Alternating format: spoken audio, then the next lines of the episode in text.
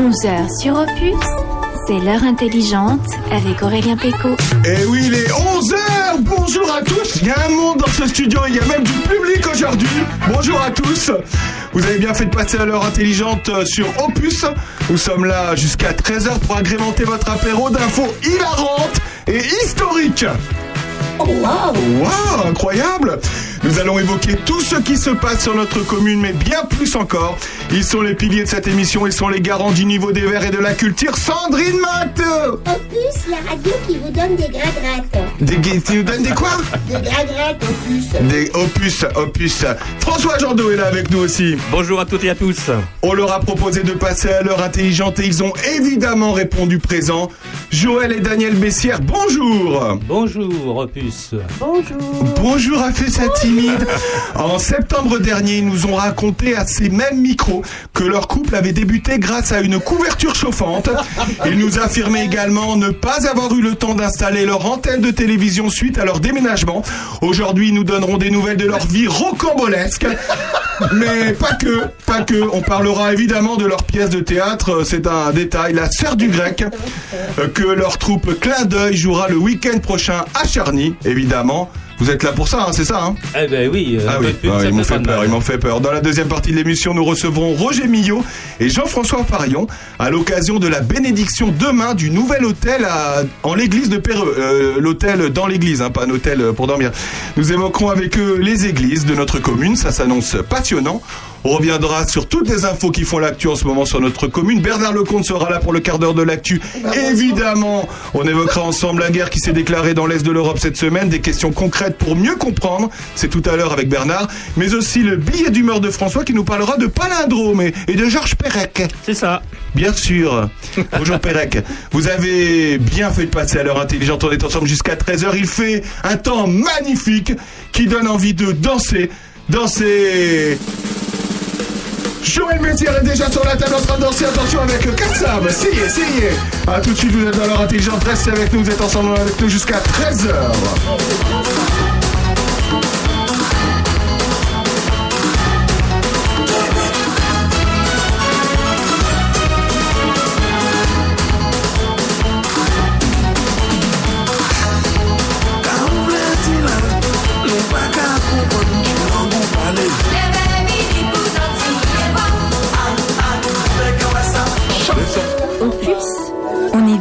Empuisé. Qu'est-ce qu'on est bien empuisé, mais qu'est-ce qu'on est bien empuisé. On est toujours avec euh, Daniel et Joël Bessière. Ça va bien, vous? Tout va bien. Ça se passe bien, Joël? Oui, oui. Joël. Alors, on vous a reçu euh, fin septembre l'année dernière. Tu te souviens, Sandrine, on les a reçus. Oui, oui, mais je voudrais quand même dire, t'exagères parce que tu viens de nous passer Cassav. Cassav. Si, Donc, si, moi. si tu veux, Cassav, c'est le, c'est la vraie musique des Antilles. Là, c'est quelque chose euh, qui a de la cuisse, quoi. C'est pas euh, la machine à danser euh, de la compagnie créole. Excusez-moi, messieurs, dames. Ça, c'est dit. Cassav. Non, mais c'est vrai. Ouais. Ce groupe antillais, Cassav, c'est extraordinaire et la, la, la voix de ce type était formidable. Il est mort cet été. Oui. Ah voilà, ça y est. Oui, oui. Il, il est mort. Bah non, ça y est, j'entends plus. C'est pas grave. Euh, il s'appelle Jacob Desvarieux. Il était le guitariste du groupe et il est il est mort euh, du Covid hein, Mhm. en l'occurrence. Ah oui, il ah oui, c'est vrai, ouais, on avait Eh oui. entendu. Oui, oui, il tout à avait fait. 65 ans, il était déjà bien malade. En tout cas, il a une voix d'un sexy euh, extraordinaire, non? Ah oui, oui, oui. Comment il s'appelle l'autre, le, le- le vieux black là qui avait une voix euh, Daniel, Daniel.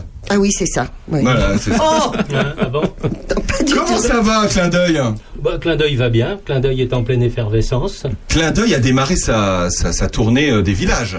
Oui, oui, Ah oui, oui, oui. Nous avons commencé à la Ferté-Loupière. Ensuite. La Ferté-Loupière. Oui. Très bonne date, ça s'est bien passé Oh, ben, nos, deux présent- nos deux premières représentations nous ont permis de nous mettre le pied à l'étrier. Le pied à l'étrier, comme on dit. euh, oui, oui. récemment, bah, c'était Béon. Béon.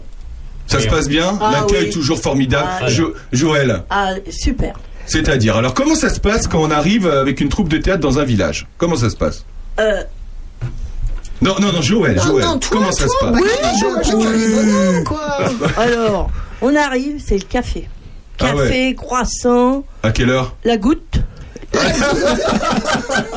le café, Ouais. les croissants. Ouais. Vraiment, ils nous ont aidés un petit peu à monter les décors. Ah oui, parce qu'il y a un, mont- un décor à monter. Mmh. Alors, ce qui est incroyable, c'est vos décors, c'est il y a des, c'est des vraies portes.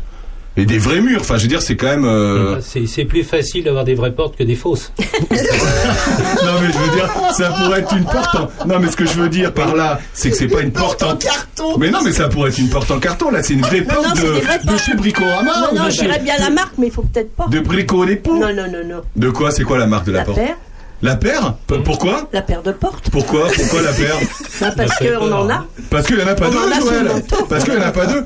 Ah oui, d'accord, ok. Merci Joël. Et donc vous arrivez avec le café, la Oui, goutte. Et une et- fois que vous êtes complètement torché, vous commencez à monter le décor. Euh, une fois qu'un coup midi, c'est l'apéro. Ouais, d'accord. Donc avant de monter Non, le décor, on boit l'apéro. euh, on a été très, très, très bien reçus à Béon. Ouais, ouais. Et, Franchement. et vous allez jouer à Charny. Alors là, Charny. vous êtes, c'est vous qui vous recevez Et là, vous-même, si on, donc ça va. on nous-mêmes. Vous vous recevez vous-même. organisateur. Samedi euh, prochain, samedi 5 et dimanche 6. Une représentation samedi soir, une représentation le dimanche après-midi. C'est ça, hein? Oui, oui. Oh, et puis je m'avance. Euh, J'espère que. Est-ce que le Vox serait assez grand pour vous accueillir? C'est la scène qui est petite. C'est oui. petit, c'est trop petit, hein, on peut pas. avis, oui. Hein Bon bah on va essayer. euh, je m'avance. Hein. Mais J'aimerais Ouais. bien que vous veniez à Châteaurenard quand Ouais, même. ça hein. bien. Bah, après, ça sera la salle des fêtes. salle, hein. le Ah, ben on est déjà venu à Châteaurenard. Ah bah voilà, bah on va refaire ça, on va bien trouver. Bah voilà, là-haut. Bah oui, oui, oui. On nous dit déjà que c'est une pièce hilarante. Hilarante. Mhm. Est-ce qu'on peut euh, raconter, donner le pitch, euh, le pitch à la fraise de, de ce truc-là? Le pitch, mais bien Le sûr. pitch à la fraise, c'est parti. Quel bébé. Alors voilà, je prends mon élan. Alors donc c'est bah, c'est l'histoire de Lucas et Camilla, bah, un couple de quadragénaires euh, bobos parisiens s'apprête, qui s'apprêtent à passer le réveillon du 31 décembre au Ménuire. Mais comment passer un réveillon dans la joie, l'insouciance et la bonne humeur quand on cherche un titre pour son bouquin, alors que sa compagne est au bord de l'explosion, qu'un couple prétend avoir loué le même appartement, qu'un ami psy arrive en pleine dépression et que la sœur du grec menace de débarquer. La sœur du grec, la sœur du grec. On a dans le public, euh, juste derrière la vitre du studio, Rémi et Martine qui sont euh, acteurs, euh, qui sont acteurs sur scène. Ils sont- Est-ce qu'on peut Ils sont dire où Ils sont là, faites coucou. Ah. Voilà, c'est très radiophonique toi, tout ça. c'est toi la nana euh, euh, euh, au bord de l'explosion? Je me demandais ce que c'est Voilà. qu'une gonzesse au bord de l'explosion. Tout, tout à l'heure, ils, ils- ils nous pa- ils passeront une tête pour faire un petit mot. partout. Qui est la sœur du grec? Est-ce qu'on peut le dire ou est-ce que c'est secret Ah qu'il faut voir la... Ah bah Ah, la sœur peut pas. du grec, bah non, c'est tout. Est-ce que c'est un homme Parce que c'est Ah bah, oui, ça c'est une pourrait. femme. Oui, en C'est Grèce, une on pourrait femme. se poser la question. Ouais, on Non, pourrait se poser la question. Bonjour Oui. madame. D'accord, très bien. Donc une pièce hilarante, une pièce où euh, vous êtes combien d'acteurs sur scène? On est six, trois Ah oui, hommes, quand trois même. femmes.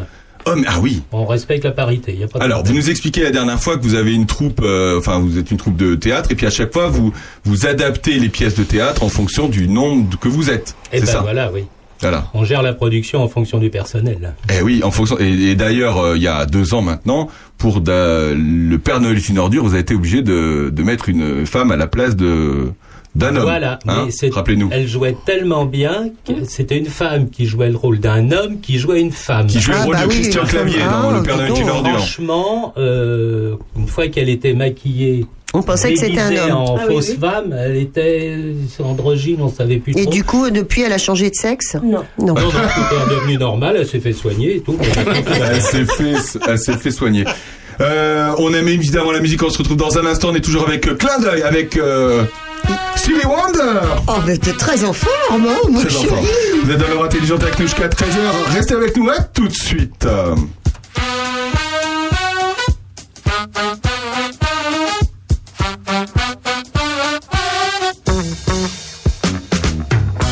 Music is a world within itself, with a language we all understand.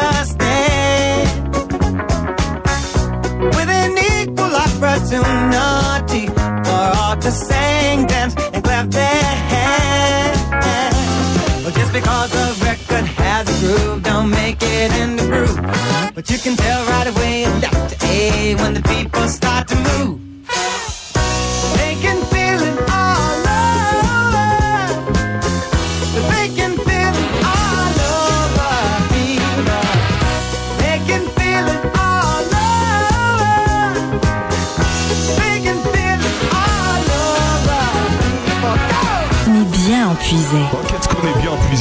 Qu'on est bien avec Stevie Wonder, Sherduck, Sherduck, Sandrine. Non, c'est euh, Sir Duke en fait. Sir Duke Sir Duke, parce que c'est une chanson qui est, qui est sortie en 1976 et qui parle de la mort de Duke Ellington.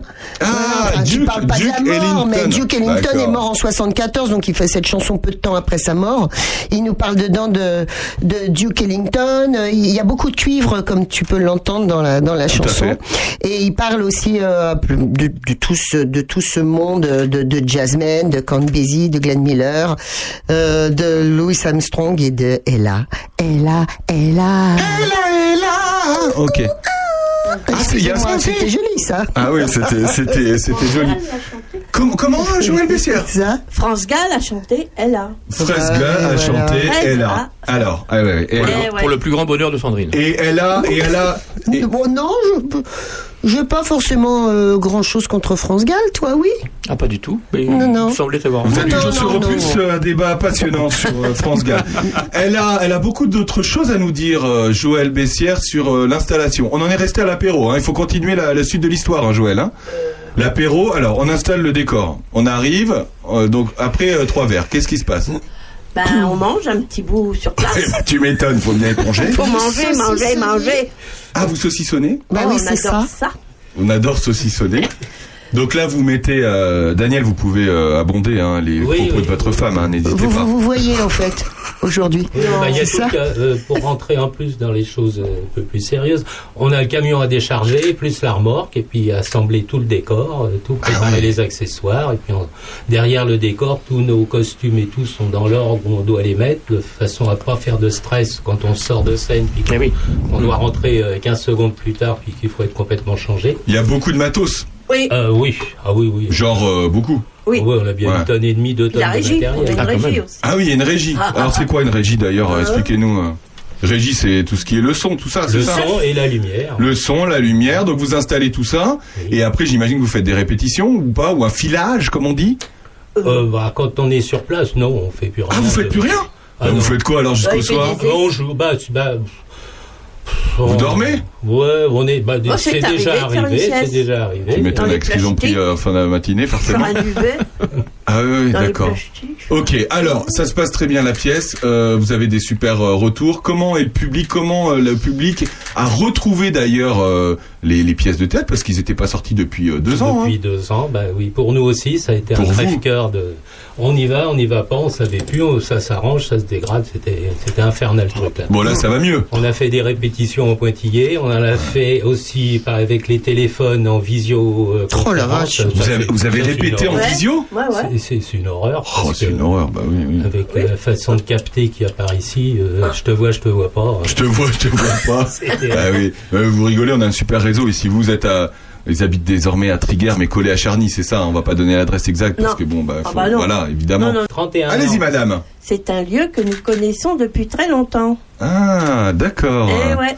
Un manoir de 800 mètres carrés avec 2 hectares de terrain. Euh, non, c'est a- Santa Barbara. Santa Barbara. C'est vrai que la maison ressemble à Santa Barbara. Euh, bon, très bien. Est-ce que euh, alors vous allez tourner jusqu'à quand euh, avec votre pièce? Là, jusqu'à la fin de l'année, on a des réservations jusqu'au mois de novembre, Ouais. même au mois de décembre, je crois. Non, Vous avez les dates? Oh, Ça viendra peut-être. Donc, euh, bah, après euh, Charny, nous dans, Donc Charny, c'est samedi et, et dimanche prochain. évidemment. Voilà, samedi et dimanche prochain. Mhm. Ensuite, nous aurons Cudo le 19 mars, Champs-sur-Yonne le 26 mars, Neuilly le 14 mai. Neuilly, pas Neuilly-sur-Seine, hein, évidemment. hein. Non, Neuilly euh, en Puisaye. Neuilly en plus. Saint-Privé le 10 septembre. Génial. Et puis Fleury-la-Vallée le 24 septembre. Sympa. Champignelles le 22 octobre. Champignelles, nous avons une grande éclipse et là ils nous ont rappelé, bah, c'est avec plaisir qu'on y retourne. Ensuite je continue, Toussy le dimanche 30 octobre et pour finir pour l'instant, Villemay les 19 et 20 novembre. Eh, Et c'est incroyable, hein. Sandrine, cette, euh, cette passion théâtre. euh, Bah, euh, c'est fou. Là-dessus va peut-être se greffer le TMS. Ouais. On a une Sens. touche. On a une Ah, touche. vous avez une touche TMS. À Ouais, Sens, ouais. carrément. Ah, carrément, oui. Ah, Bon, d'accord. et donc- C'est pas sûr, hein. Et donc, Et les Zéniths l'année prochaine, Et de donc- Paris. Les Zéniths de non, Paris. Tarascon. Tarascon. Château Renard, c'est moi qui te le dis. Hein. François, Oui, j'avais deux, trois petites questions. Euh, entre le choix d'une pièce et la représentation, il se passe combien de temps? Oh, il faut à peu près oh, allez, six mois de Ah oui. répétition au minimum. D'accord. Et à quelle fréquence vous vous retrouvez pour répéter euh Oh, bah, c'est deux fois la semaine quand on est en pleine saison de répète, tous les mardis, tous les jeudis, plus le travail personnel à la maison. Ah. Ah, il y a du boulot à la maison. Hein. faut pas se mettre à apprendre au moment où on va répéter. Faut- faut Et vous répétez où, rappelez-nous? Bah, la salle polyvalente, au-dessus de la, au-dessus de la scène, on a notre petite salle. Ce qui est d'ailleurs super rigolo parce que une fois par mois, on a le conseil municipal. Vous savez que je suis conseiller municipal. Donc on va... Non, on savait Donc- pas. Ah, on savait Ah, pas. c'est vrai? Non, mais faut pas tout mélanger, Sandrine. Mélange pas tout. Donc, et puis alors, ce qui est trop rigolo, c'est que des fois, on entend, on vous entend rigoler. Dans la salle qui est juste au-dessus, parce que c'est la même salle. Nous, on est en bas dans la grande salle. On est une bah, salle aussi. 55 plus un peu de public. Et puis, euh, et puis eux, ils sont 6. Ils mettent un bazar. Oh, c'est... Alors, tu sais, on parle de choses hyper sérieuses. On parle de choses hyper sérieuses. Enfin, euh, normalement. Et puis eux, alors, ils sont là, ils se marrent, ils se marrent. On rigole, on rigole. Je trouve pas ça très sérieux tout ça quand même. Oh, non, mais sérieux, mais- Petite anecdote. alors allez-y, Joël Bessière euh, est allé euh, sur Opus Radio. On est, on- pardon, nous avons une salle de répétition juste au-dessus de la scène.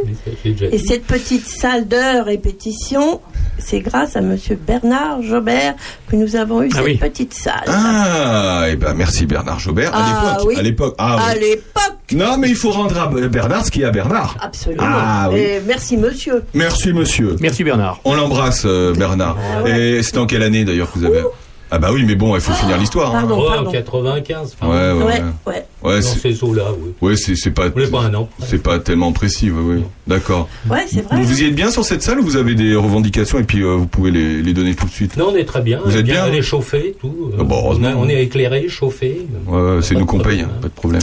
Ouais. Très bien, on est toujours avec Daniel et Joël Bessière. On se retrouve après France Gall, évidemment celle-là. Elle a encore beaucoup de choses. Sandrine. Manteau, Sandrine Manteau, qui a une écharpe euh, en moumoute bleue. Mais c'est du chat, c'est tous les chats de C'est un chat, c'est le chat qui vient tout de suite. là. C'est comme une gaieté, comme un sourire,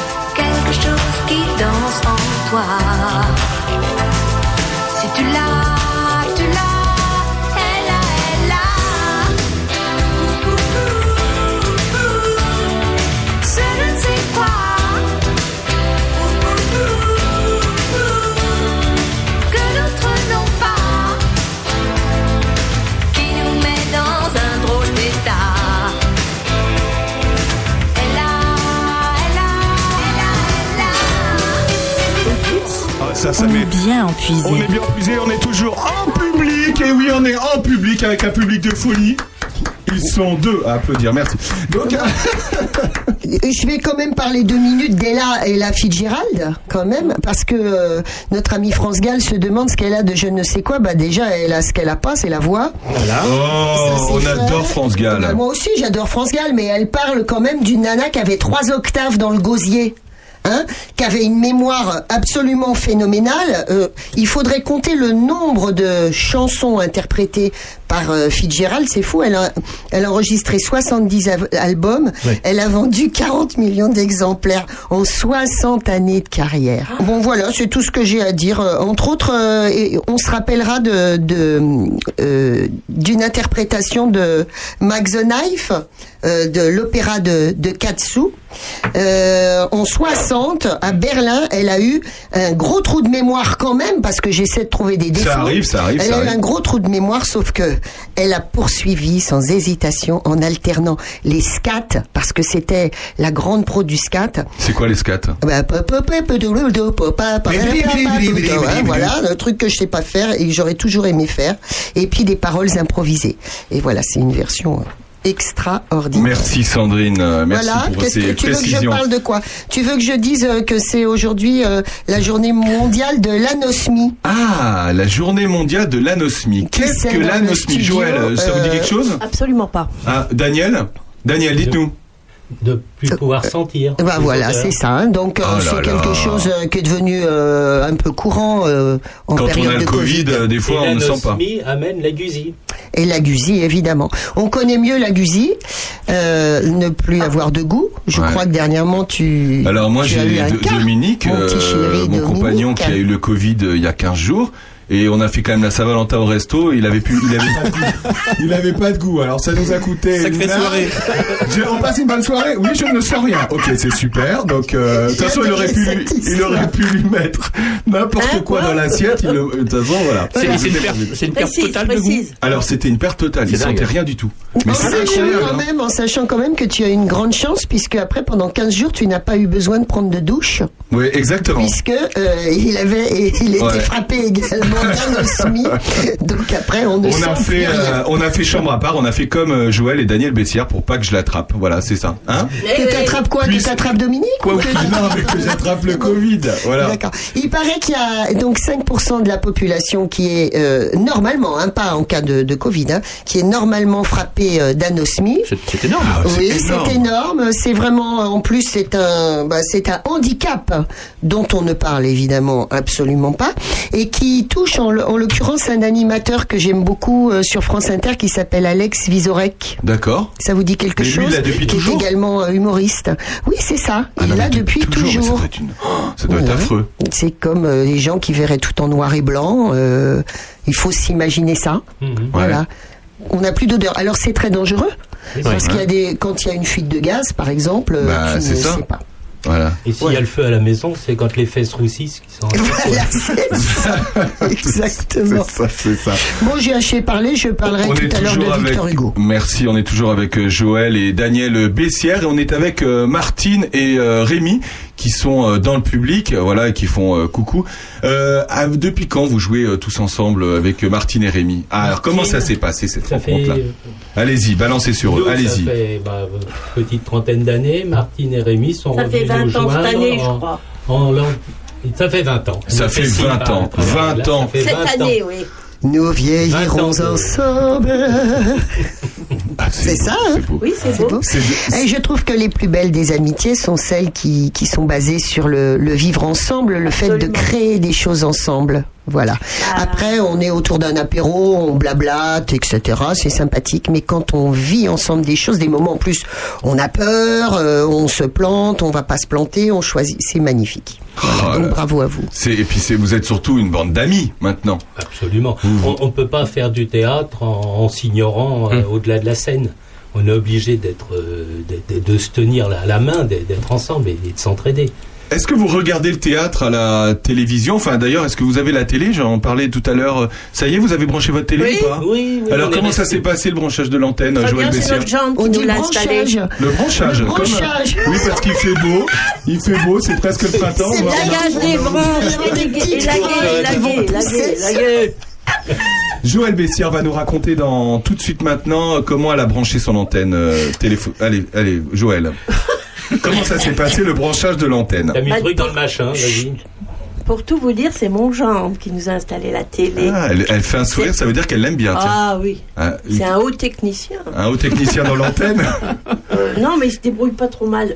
Il est bon en antenne. Oh, il est euh, beau en plus. Opus, la radio de la banalité de vos villages. Ah non, c'est du concret, madame, c'est du concret. On a besoin de brancher une antenne. Donc maintenant, ça marche bien. Tout à fait. Donc vous pourrez, vous pourrez regarder. Vous, Vous pouvez brancher l'antenne, Et vous regardez la télé. Qu'est-ce que vous regardez d'ailleurs euh, la chacun 7, Arte. Ah ouais, c'est Eh, bien, mais t'as alors oui, raison. ah c'est- oui, euh, évidemment. Ah oui, dis donc, Ah c'est oui, il y a des beaux Ah non, reportages. Ah les ouais. chaînes à envelopper le poisson, euh, non. Les chaînes à envelopper le poste. Il y, a- toujours de la pub, il y a toujours des. Ah ouais, bah oui, il y a un peu de pub. Arte, au moins, on est Arte, tranquille. hein. c'est Arte rien. Si culturel. on a envie de hein, dormir, c'est impeccable aussi. hein. C'est formidable. ok, très bien. Euh, Est-ce qu'on a une vue sur les prochaines années sur une pièce éventuellement que vous avez idée? Il y a- Est-ce qu'il y a une pièce euh, outre le Père Noël est une ordure parce que je sais que vous aviez envie depuis des années de, de la faire, mais est-ce qu'il y a une pièce où vous avez, où vous dites vraiment, on aimerait avoir les droits et vraiment la faire un jour et que c'est vraiment, ce serait la concré- concrétisation? Cédric, Cédric, le Le frère de Valérie. Cédric. Daniel euh, Oui, Cédric, le frère de Valérie qui joue avec nous et qui, Cédric aussi joue avec nous maintenant, a eu une idée, on va peut-être la concrétiser, ce serait de monter les bonobos. Les bonobos. Les bonobos, c'est une pièce de... Une pièce pornographique. Ouais, une pièce naturiste.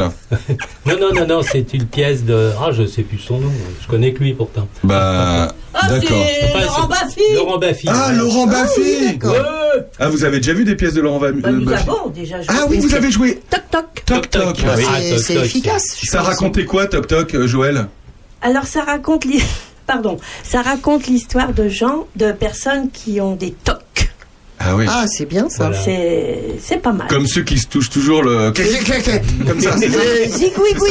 C'est ça, non Ça, ouais, Oui. mais- mais moi, je suis en train de me rendre compte que j'en ai du coup.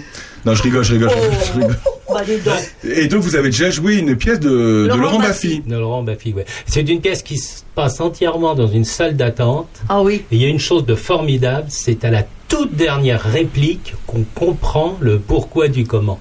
Et ça emmenait Ah le oui. public jusqu'au bout. Laurent Baffy est devenu drôlement beau. Mais oui, Il mais moche, maintenant il est beau. Ouais, mais vous savez pourquoi il est beau Il a, il a pris un peu d'âge, ça suffit. hein. Et Non, vous- non, non. Et vous avez vu qu'il se, il se présente pour les législatives à Paris Ah, je sais Pas. hein Il se présente comme député Euh, Non. Si, ça, je sais pas La députation Non, euh, pour le parti Pardon animaliste. Euh, Excusez-moi. non, c'est pas des bêtises. Il l'a annoncé cette semaine. Ouais. On parle de Bon, non, mais il s'est fait, euh, il s'est fait remettre des cheveux, il s'est fait faire un petit truc euh, comme ça. Ça lui va bien pour ah le ouais, coup. ouais, ça le. Les filles elles se ratent, mais lui euh, il s'est réussi. Voilà. Souvent les filles elles se ratent. Oh, faut arrêter. Faut- pourquoi faut arrêter?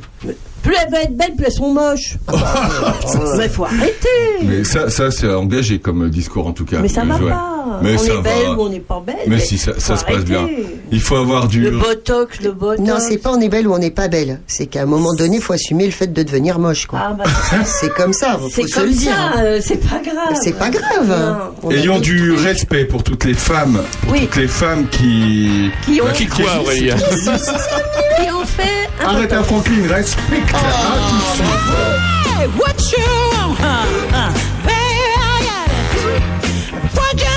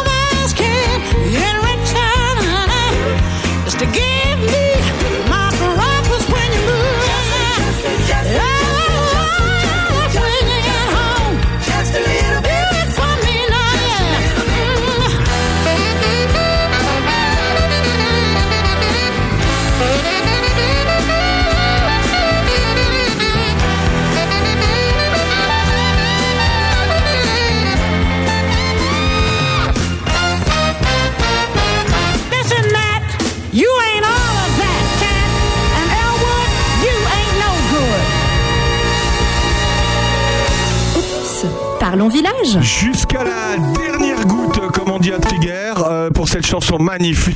Je sais pas pourquoi je dis ça.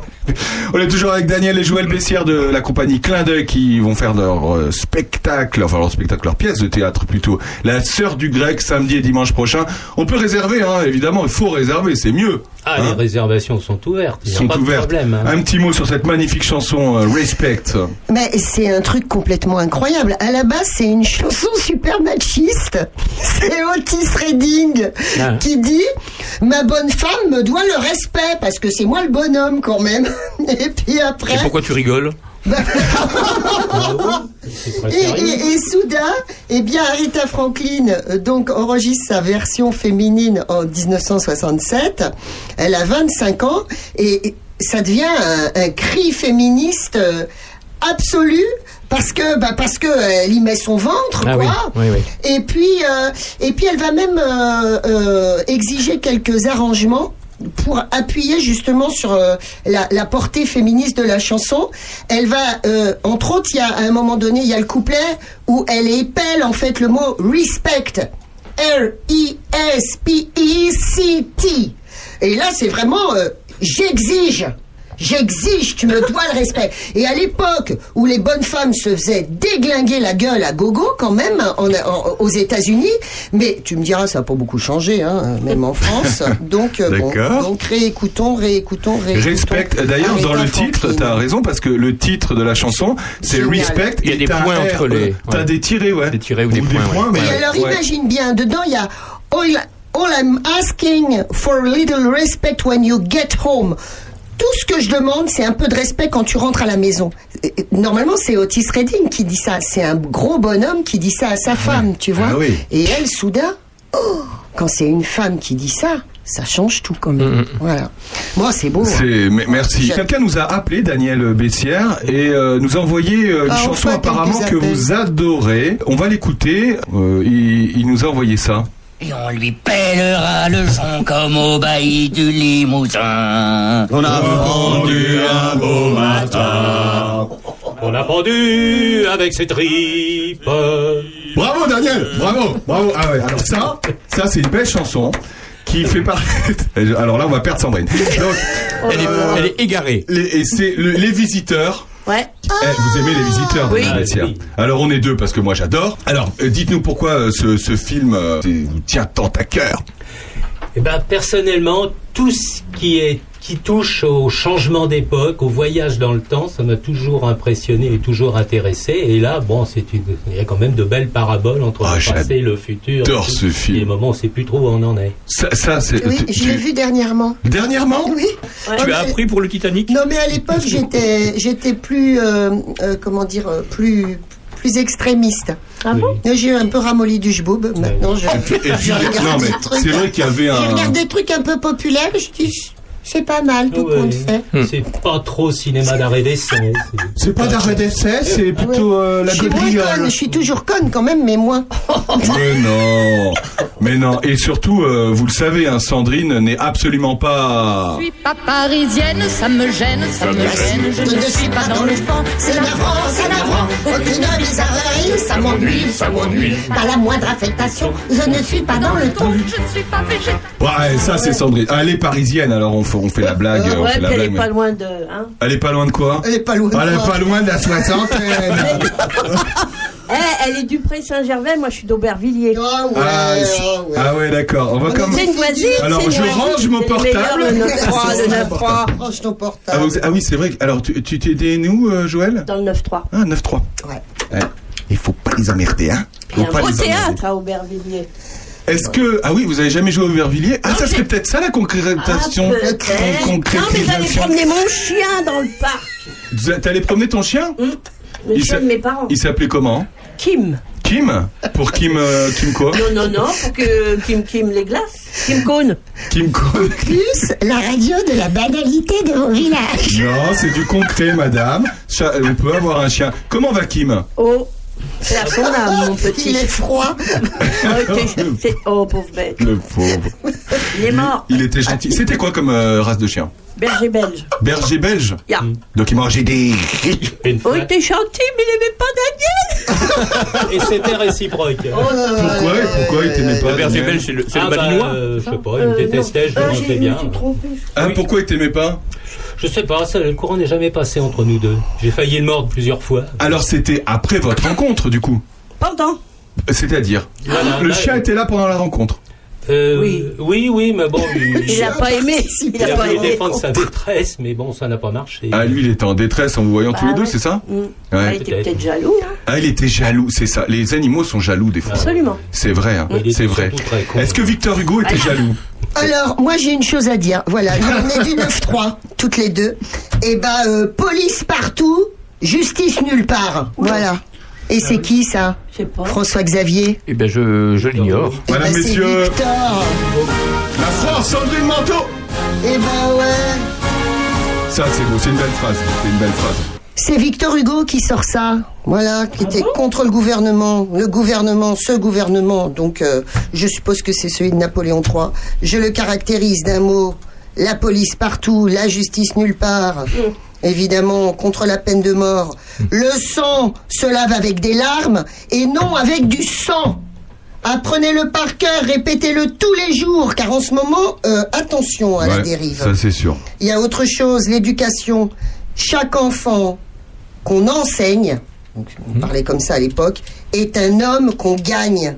D'accord? Et contre le racisme, il n'y a sur la terre ni blanc ni noir, il y a des esprits. Ah, problème. Donc pourquoi je vous parle d'Hugo à l'heure à l'heure actuelle? Bah Parce qu'aujourd'hui, on souffle les bougies. Le 26 février 1802, il est né le poète. Euh, donc c'est il y a 220 ans. 220 ans. Exactement. Or, euh, il- en ce moment, euh, il, il est un peu, euh, il vacille un peu sur son socle. euh, Victor Hugo, qu'on disait l'homme du siècle, incarnant euh, ce 19e siècle, qui est parti quand même, rappelons-le, de, de, de la monarchie. hein. Il est né monarchiste puisqu'il a été élevé dans l'esprit du royalisme et peu à peu, il, est devenu un fervent dé- défenseur de la démocratie. Eh bien, néanmoins, il vacille en ce moment sur son socle parce que euh, il y a une pétition pour euh, contre lui. Euh, on, on le taxe euh, de, de, de colonisateur, de colonialiste. Il y a une pétition contre Victor Ouais, Hugo? ouais, ouais, et je crois, si je me trompe pas, qu'en Martinique, on a arraché des plaques de rue au nom de Victor Hugo, parce qu'il a fait, ben oui, quand même, dans son discours sur l'Afrique, à un moment donné, il dit au 19e siècle, le blanc a fait du noir un homme. Ah ouais. ça a mal passé quand même. Ah ouais, ça Hein, passe il mal. avait 77 ans, il était commencé à ramollir un peu. le on était en 1879. Euh, mais néanmoins, en fait, c'est vrai, c'est vrai que lui qui avait été euh, euh, abol, euh, comme on dit, euh, pour l'abolition, on dit abo- Abolitionniste. abolitionniste. Branchage. Oui, c'est ça, c'est pareil. Abolitionniste, euh, donc contre l'esclavage. hein, il avait lutté contre l'esclavage. Il a pas. Il- bah, enfin, en 1879, François Xavier, regarde-moi dans les yeux. En 1879, quand on est pour la colonisation, c'est compliqué de pas l'être. Déjà, il est très en avance sur son temps. Le mec, à, son époque, euh, très au tout début hein, d'ailleurs, hein, il est contre la peine de mort. Ok, bah il n'a pas été contre la colonisation. C'est comme ça. Et il disait euh, euh, que l'Afrique était un continent sans histoire. Il a dit aussi que il fallait la colonisation, pas pour le canon. Pas pour le canon mais pour la charrue, pas pour le sabre mais pour le commerce, pas pour la conquête mais pour la fraternité. Alors il y a des gens à l'heure actuelle, les mêmes d'ailleurs qui cassent euh, des qui cassent des statues, euh, enfin parfois des statues de tyrans, donc c'est c'est pas la même chose quand même. Euh, on en veut on en veut à Hugo euh, l'année du 220e anniversaire de sa naissance. Qu'est-ce que t'en penses François Ouais, c'est un peu tard, moi je pense que c'est un peu tard. On a toujours par rapport à la colonisation un drôle de langage parce que quand on voit par exemple à la fin du 19e siècle de- des hommes politiques qu'on n'aime pas trop, qu'on taxe, un peu de racisme, quand ils sont colonialistes, on les traite des pires noms. Et puis quand on a des gens qu'on estime, euh, qui ont eu des positions euh, pro-coloniales, on, essaye de... Bah oui, mais c'était l'époque, etc. Hugo, il faisait partie, je pense, d'un grand mouvement euh, qui a pensé que, que la colonisation, elle, avait, elle pouvait avoir des vertus, une, vertu émancipatrice pour, pour, pour certaines civilisations, euh, en ce qu'elle pouvait apporter la démocratie. En fait, que Hugo, il voulait exporter la démocratie partout, euh, et c'est en ce sens-là qu'il a eu cette, cette approche, euh, bah, oui, pro, pro, pro- pro-coloniale euh, qu'on peut entendre dans, dans, dans ce- sous cet aspect-là. Voilà, alors encore une fois, c'était pas pour le canon, pas pour le sabre. Il ne voulait pas que ça se fasse par les armes. Bon, euh, il faut évidemment euh, euh, Victor Hugo aussi, aussi, euh, euh, aussi démocrate fut-il, n'a pas compris la commune à l'époque. C'était un vieux, un vieux monsieur, c'était un bourgeois qui n'a pas compris la commune. Cependant, quand il y a eu la mare de sang des, et tous ces communards massacrés, il a tout de suite absolument changé de fusil bah non pas son fusil en l'occurrence sa plume sa plume de chapitre euh, et il a pris euh, fait et cause pour les communards euh, euh, martyrisés voilà, et massacrés. Donc on peut penser qu'il serait pas mort, il aurait peut-être revu évidemment tout ce qu'il pensait de la colonisation. François, qu'en Je ne sais pas, je, je l'ignore. En tout cas, le- pour l'épisode de la Commune, c'était aussi l'occasion pour lui de, de, dénon- de- de dénoncer euh, Napoléon III, qui était là à l'époque, Ah bah oui. qu'il appelait Napoléon le Petit. Ah oui. Il, Ah avait, bah oui, il avait une haine absolue envers le, envers le Second Empire de, de Napoléon III. Enfin, euh, pour revenir sur Victor Hugo, euh, moi je le disais à, à mon fils qui, bah, qui venait, euh, euh, qui vient justement euh, de lire euh, Le Condamné à mort. C'est un tout petit bouquin, donc Oui. ça tombe très bien. Les profs, ils adorent donner ça. Pour lire Hugo, c'est facile, hein, parce que évidemment, s'il faut lire... euh, 500 euh, pages. S'il faut lire, siècles. voilà, c'est ça, et surtout euh, les Misérables qui sont énormes, c'est plus compliqué. C'est vraiment Hugo, c'est vraiment un cas unique. Euh, C'est le type. Euh, c'est un monstre de la littérature, c'est le type qui est à la fois poète, c'est le type qui est romancier, c'est le type qui euh, est auteur de théâtre. Alors c'est vrai que le, le théâtre d'Hugo, il est un peu passé de mode, c'est le drame romantique. Euh, vous, vous ne, vous ne jouerez pas ni Hernani ni Ruy Blas, mes amis, je pense. Je crois pas. Voilà, euh, non pas que peut-être que vous en auriez le, le, le niveau, mais c'est vrai que c'est un théâtre un petit peu passé de mode. C'était important aussi. Il a permis de, de dépoussiérer quand même euh, le ronron euh, théâtral de l'époque. Euh, c'est un type, voilà. Euh, Il y a Baudelaire. Baudelaire, c'est le, le poète. euh, Flaubert, c'est euh, le super romancier, etc. Lui, c'est tout à la fois. Et alors, ce que je trouve quand même euh, extraordinaire, c'est que pour, c'est c'est avant tout l'intellectuel engagé. Et pour Hugo, la poésie et la littérature le mènent tout naturellement au combat politique. Et il s'en explique, il dit, le poète est un voyant. Voilà. Et c'est ça qui le mène au combat politique. Ce en quoi je le trouve euh, extraordinaire, je le trouve euh, extraordinairement beau. Et, et moi, je l'aime depuis que je suis allée à Guernesey visiter sa maison parce qu'en plus alors moi j'aime les hommes qui j'aime euh, euh, l'esprit la main l'outil voilà j'ai jamais rencontré L'esprit, la main, l'outil. Trois mots. euh, la main L'outil. En trois mots, hein, Joël. moi j'ai jamais rencontré cet homme là Ah bah, c'était soit l'un, soit l'autre. Soit la main, soit je l'outil. lui aurais octroyé tout le, tout, le, tout, tout le respect du monde en rentrant le soir à la maison. Mais le fait est que euh, euh, Victor Hugo était un merveilleux bricoleur, était un artiste absolu et total, et sa maison est un bijou, sa maison est un, est un joyau. Il, il a tout fait, il a tout décoré euh, euh, du plafond euh, jusqu'au sol. C'est extraordinaire. Donc, encore une fois, euh, euh, euh, lisons, relisons Victor Hugo. Sont des poèmes faciles à lire, sont des poèmes qui font du bien. Il y en a toutes sortes. Il y en a des lyriques, il y en a des engagés, il y en a des épiques. Euh, on peut, on peut tout trouver. Et puis, puis moi, je sais pas, Gavroche. Ah, Gavroche, Je Joël. suis tombée par terre, c'est la faute à Voltaire, le nez dans le ruisseau, c'est la faute à Rousseau. Quoi. Ah ouais, c'est génial beau. ça. Voilà. Ah. Merci, Sandrine. Merci Gavroche. Sandrine. Et je peux dire une dernière Bah, bien phrase à sûr, propos bien de sûr. Victor Hugo, je voudrais dire un vers de la légende des siècles, le dernier. allez-y. Et quand on eut sur son front fermé la lourde pierre, l'œil était dans la tombe et regardait Cain. C'est beau, ça. Tu C'est vois beau. un peu. C'est, euh, le Premier prix de récitation. Merci Sandrine. On est toujours avec euh, clin d'œil. Restez avec nous dans l'heure intelligente juste après Abba Dancing Queen. Joël, je monte encore sur la table. À tout de suite.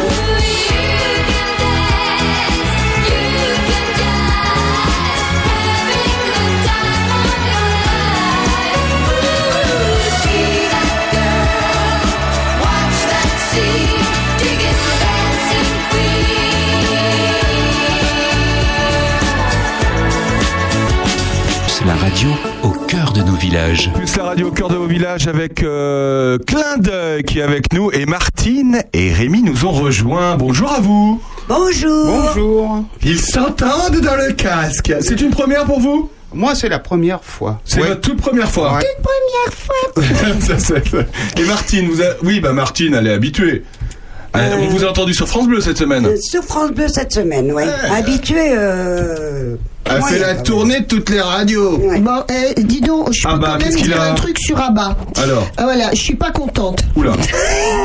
Il y en a un qui, il y en a un qui va mal finir. François François, imagine, je m'adresse à toi. Euh, il y a donc euh, dans ce groupe, euh, l'un des quatre groupes du, l'un des quatre membres du groupe s'appelle Björn Ulvaeus. Personne n'est À parfait. vos souhaits. Voilà. Or, ce type qui est vraiment un roi en Suède, hein, parce qu'il a un pognon absolument phénoménal, défraie la chronique car il veut transformer une partie du parc national de la capitale en Broadway suédois. Alors, il faut savoir que là-bas, euh, on peut déjà... Là-bas... Ça. Euh, on peut déjà euh, se rendre dans un musée à bas. Mais une sorte de, de parc, mais c'est même pas un musée à bas, c'est euh, euh, un parc de loisirs à bas, c'est euh, c'est comme Disneyland, c'est Disneyland Ah, à bas, tu vois.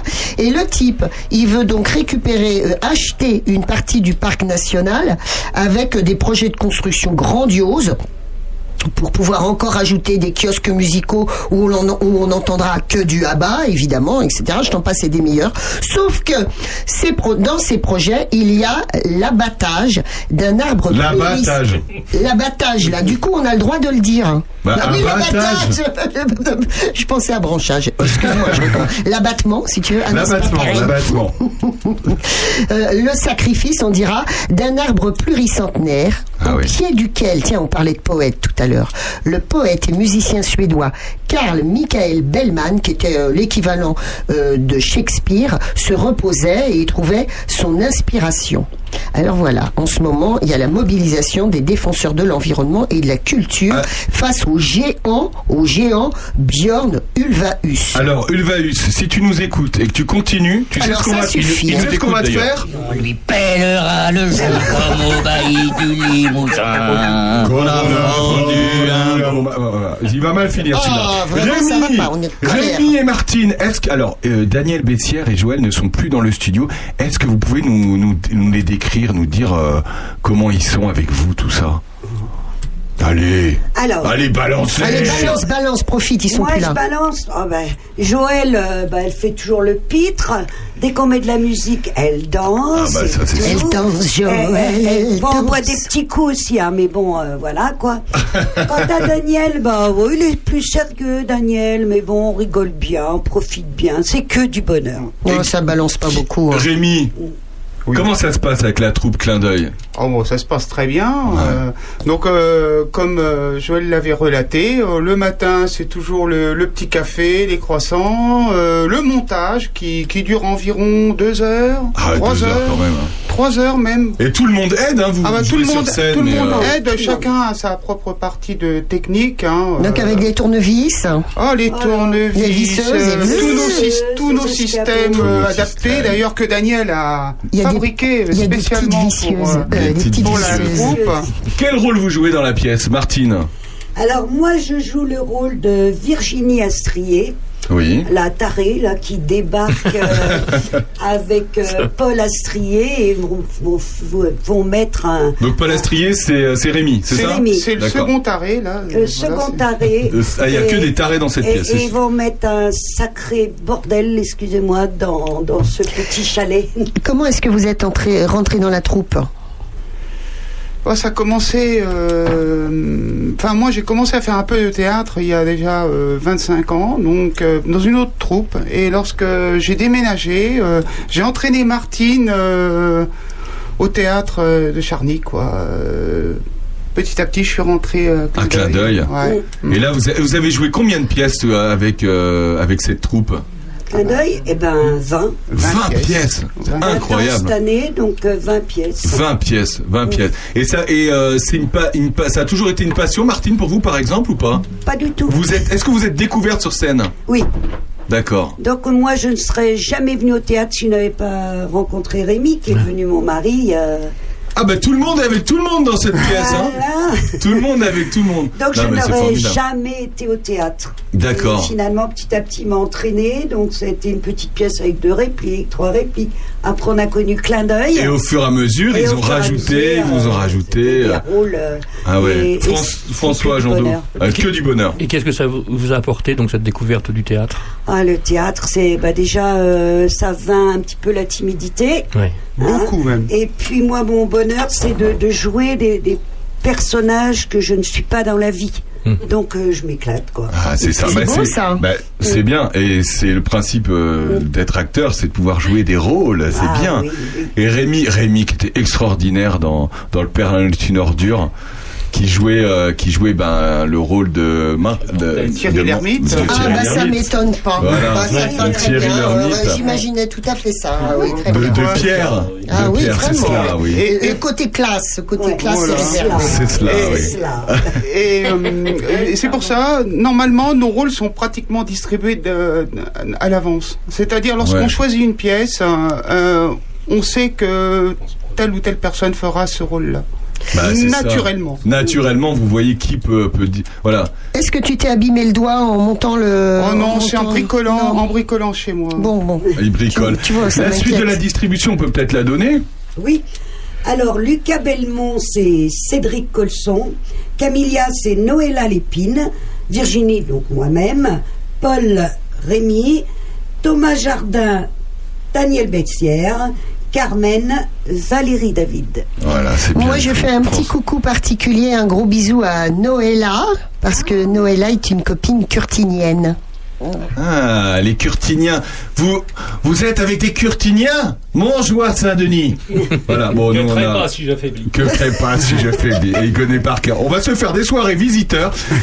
Euh, Joël et Daniel Bessière, merci beaucoup d'avoir été avec nous.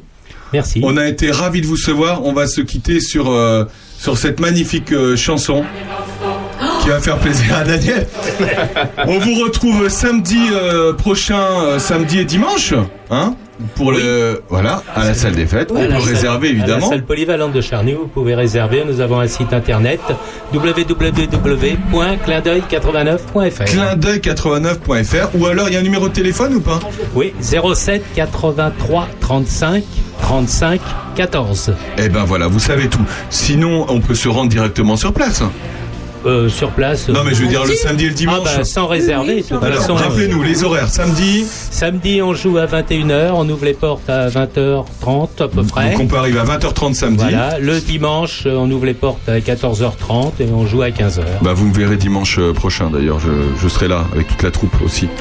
Eh ben, merci beaucoup d'avoir été avec nous. À bientôt. À bientôt. Merci. On reçoit dans un instant Roger Millot et Jean-François Farion pour toute autre chose. On va parler euh, d'église.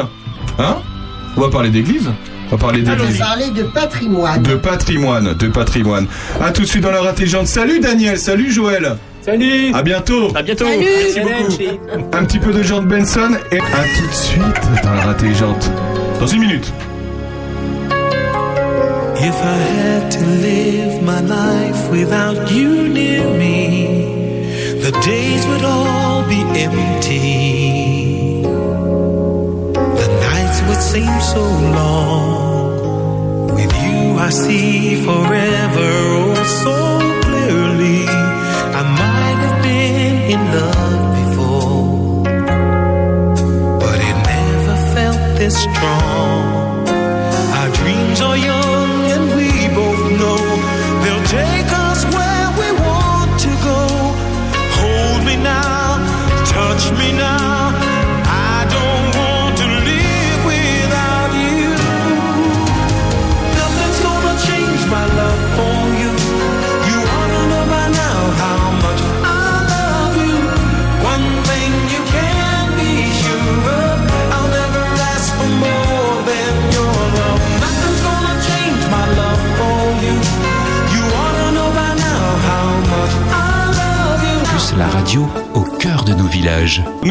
Nous ont rejoint dans ce studio Jean-François Farion. Bonjour. Bonjour. Et Roger Millot. Enchanté, monsieur. Bonjour, merci de votre accueil. Bah, je- on vous en prie, on vous en prie. Merci d'être là. On va parler de toute autre chose. On a parlé théâtre pendant une heure. On va parler euh, désormais d'histoire et d'église de notre territoire. Et notamment, on vous reçoit parce que demain, dimanche, en l'église de Péreux, va être inauguré et même, vous nous donnerez le nom exact, peut-être euh, euh, béni, j'imagine Oui, peut-être béni. Béni, Béni, c'est bien ça. C'est le bon mot. Ok. ouais, C'est à quelle heure? Le nouvel hôtel. À 10h30. À 10h30 demain. Euh, et, et en plus, et, euh, et l'église va être faite par un, par un monsieur quand même. Ah oui. Et quel monsieur? Qui va, va s'occuper de. Va, va faire la messe? Alors, ça va dit. être euh, l'archevêque de Ouais. euh, Monseigneur Giraud, qui est un homme absolument extraordinaire.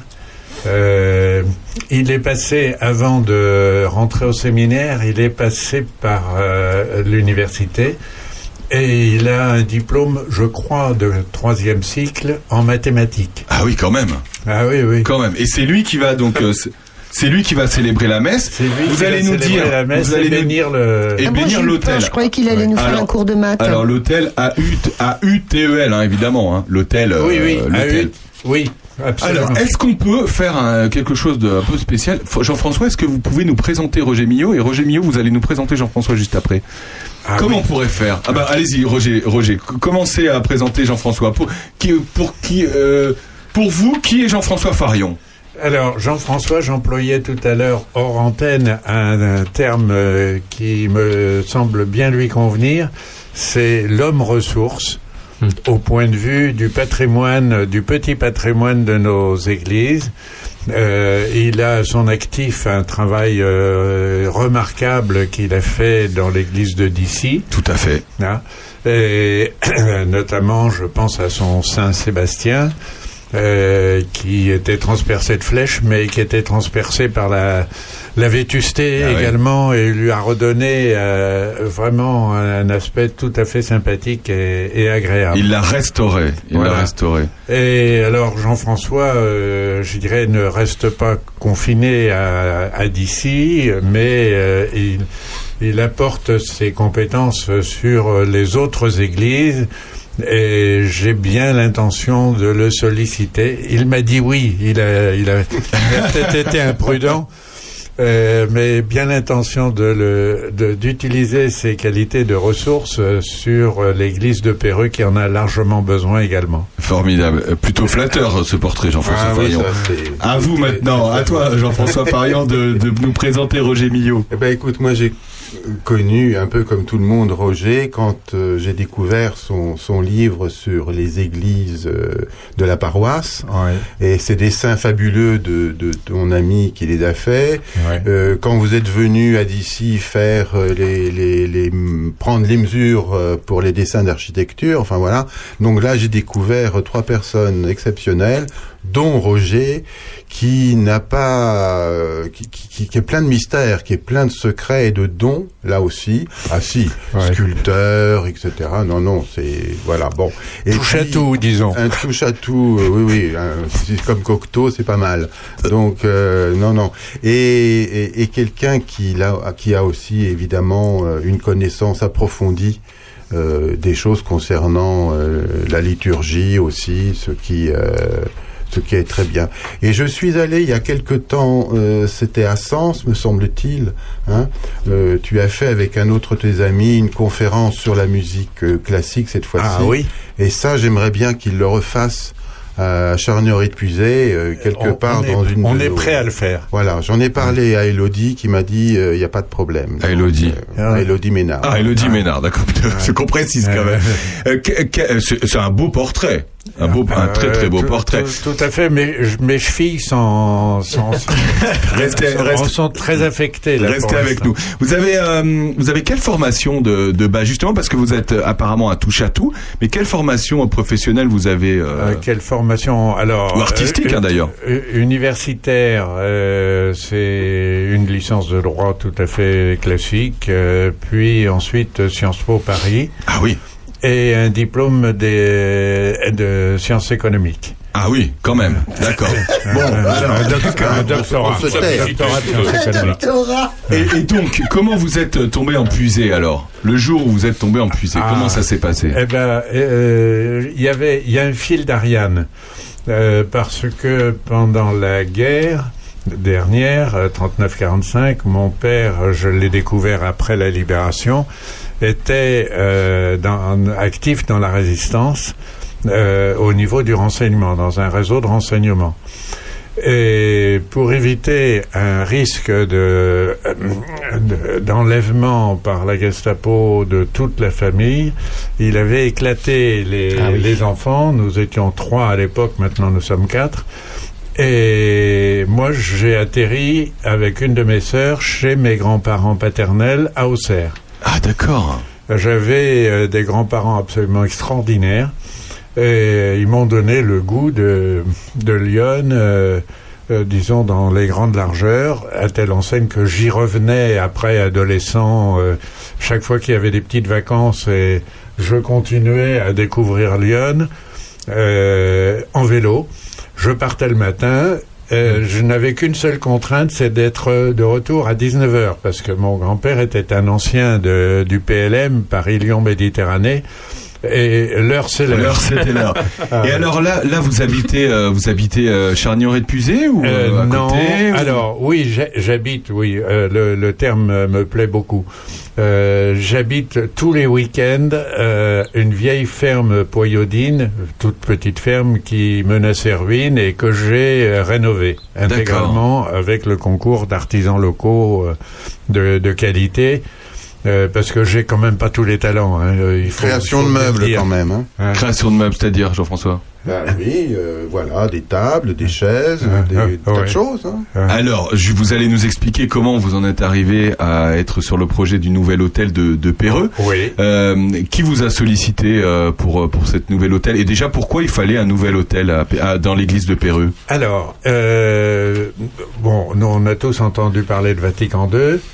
Et euh, Vatican II avait, euh, je dirais, cassé euh, cette euh, tradition qui était arrivée, euh, je dirais, bien après euh, l'Église primitive, à, à- savoir que le prêtre était confiné au fond du cœur, il tournait le dos aux fidèles et puis il marmonnait des paroles, la plupart du temps en latin, que personne ne comprenait.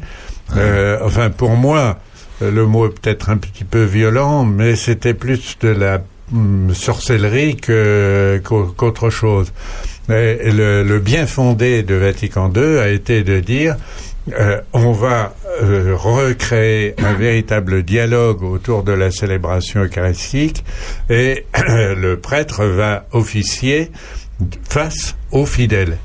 Il n'y avait rien dans ce domaine à l'église de Perreux, il n'y avait pas d'hôtel. euh, C'était une, ancienne mais. Elle avait le mérite d'exister, bien sûr, mais elle n'était pas vraiment ergonomique. Euh, euh, et c'était vraiment. C'était pas digne. Et ça s'est passé en quelle année ça le, le changement c'est- de, oh, de c'était, célébration à la fin de l'année dernière. D'accord. Ah, euh, j'étais. Ah, ah non, alors euh, le, le- le- le- la célébration face au. Voilà, fidèles, c'est ça plutôt que je voulais savoir. c'est- C'était il y a une vingtaine d'années. Une vingtaine hein, d'années, Vatican d'accord. C'était il y a une vingtaine d'années. Et, depuis 20 ans, euh, quand on allait à la messe à Perreux, euh, Eh ben, eh ben, il y euh, avait la, la- il y avait la vieille mai qui était qui était entreposée au milieu de Le truc, c'est Sandrine. qu'il y a- le truc, c'est que moi, je regarde simplement le dépliant. Donc, Oui. on voit la vieille mai. Oui. en- en- D'ailleurs, pourquoi vous avez pas mis la- l'autre puisque c'était installé entre temps Ah, ah non, l'hôtel, l'hôtel, je l'ai, je l'ai fait tout récemment. Oui, ben c'est euh, novembre, 2000 de- novembre 2021. C'est ça. Euh, il a été livré un peu plus tard. Voilà, hein, d'accord, c'est ça. Euh, en janvier. Bon, mais euh, ce qu'on peut voir en fait derrière la, sur le dépliant, c'est le somptueux retable Ah qu'il oui, y a bien sûr. derrière. Alors C'est ça- hallucinant quand même. C'est le domaine, ça va être le domaine de Jean-François. Oh là là pendant qu'il là écoute là là. pas, vous, je vous le dis, pendant qu'il écoute pas, mais parce que ça, Tu c'est vas te un gros régaler. morceau, hein. Tu vas te régaler. Oui, oui. Donc c'est un, un très bel hôtel. Donc co- comment comment vous avez euh, fonctionné euh, et travaillé pour la, la, la fabrication de, de cet hôtel? Oh, très simplement, euh, c'est un coup de tête. C'est un coup de tête. euh, ça, ça a commencé à m'agacer que euh, il y ait plus, il y ait toujours pas d'hôtel face aux, aux fidèles. Et je me suis dit bon bah si personne s'en le prend euh, ça ce sujet en charge, je- je vais je vais le faire. Donc j'ai dessiné des plans d'hôtel. Ah oui, vous avez dessiné carrément l'hôtel. Oui, enfin c'était gribouillé. Hein, ben, mais- enfin il est modeste, hein, j'ai l'impression quand même. hein. modèle sur celui de l'église de Charny. Ouais. En ce qui Voilà, concerne ses dimensions. Exactement. Ah, oui. pour qu'il y ait une unité, ça c'est important. Est-ce que, est-ce que vous vouliez une unité justement parce que c'était la même commune? Est-ce que vous aviez ça dans la tête ou euh, c'est parce qu'il fallait partir de, de quelque chose? Euh, non, c'est euh, je, je voulais surtout faire quelque chose qui soit pas euh, imposé, qui soit pas un travail d'homme solitaire. Donc euh, je suis allé voir notre curé et je lui dis voilà ce que j'ai envie de faire. Et il m'a dit bravo, allez-y, foncez. Hein, euh, je résume.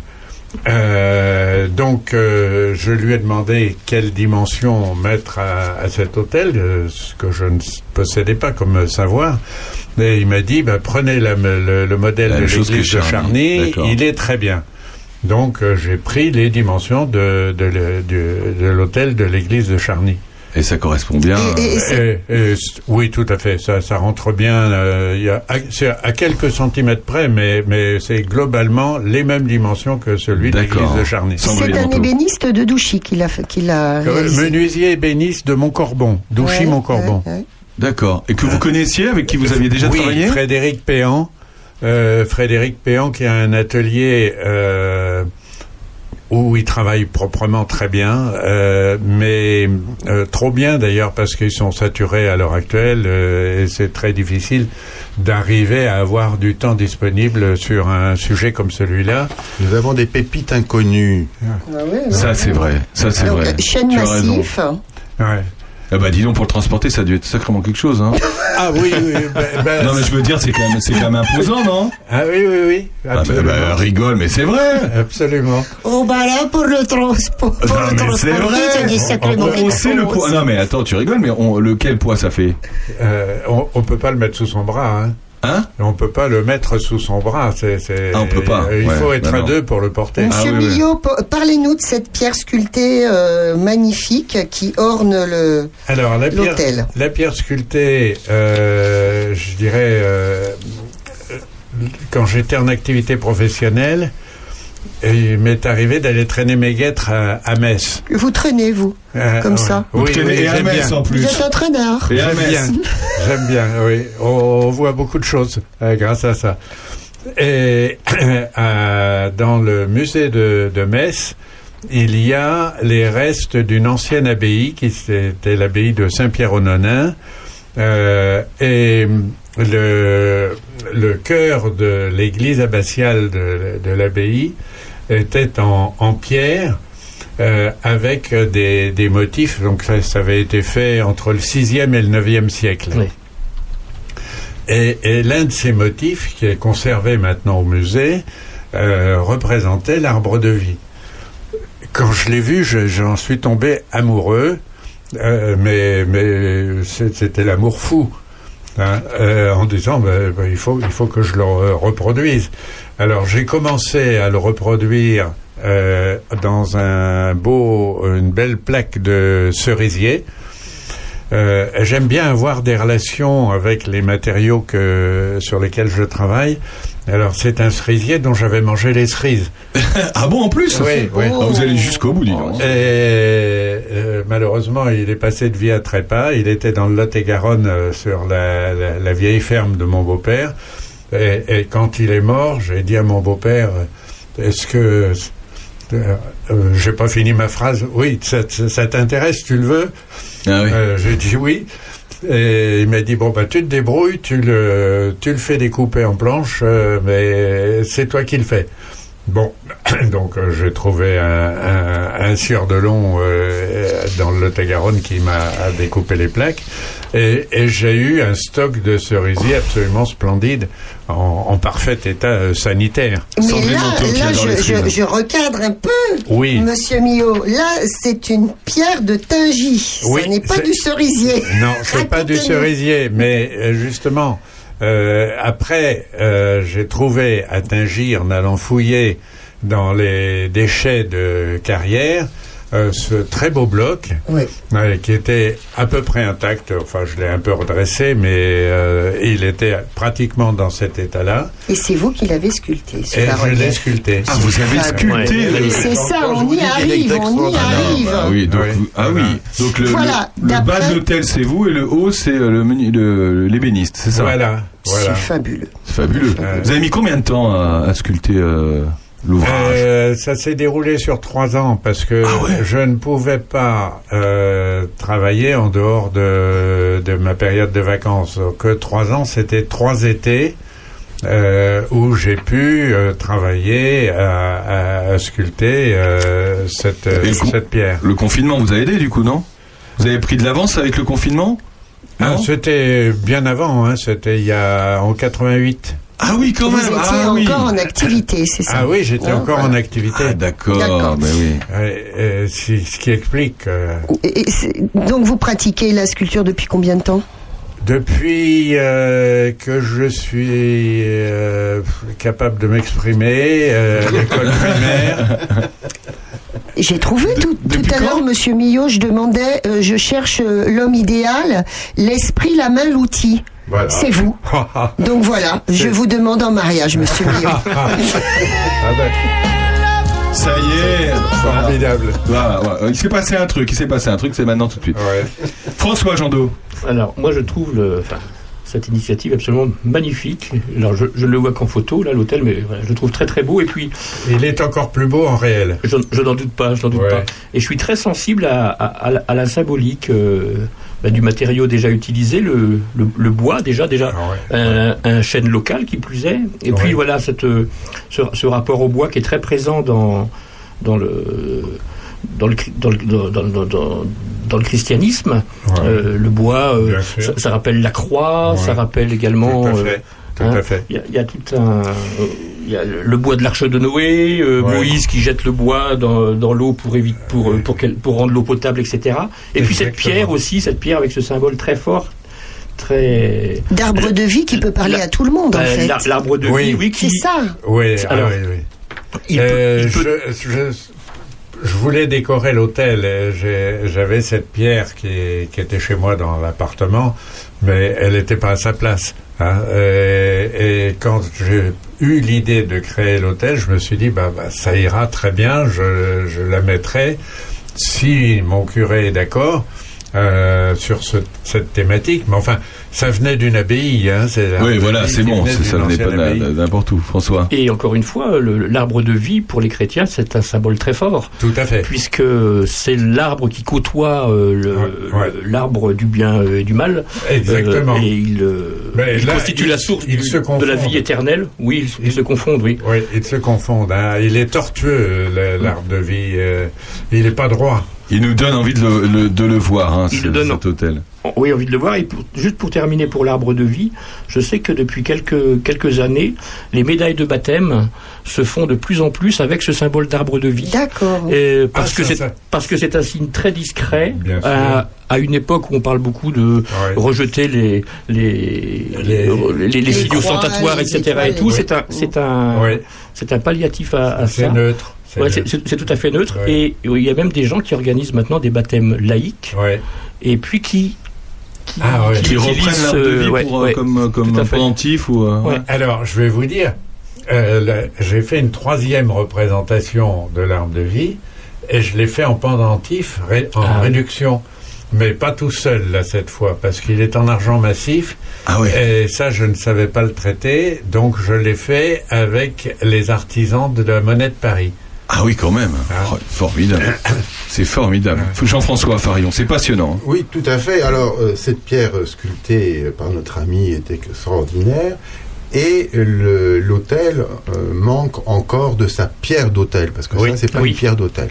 La pierre d'hôtel n'est pas encore euh, faite. Alors, qu'est-ce que tu appelles pierre d'hôtel hein Alors, la pierre d'hôtel, c'est une pierre, généralement en marbre, hein, ça peut l'être, qui est incrustée sur la table du, de l'hôtel. euh, et qui représente euh, le, le- le- le sacrifice de Ouais. Jésus, enfin, etc. Bon.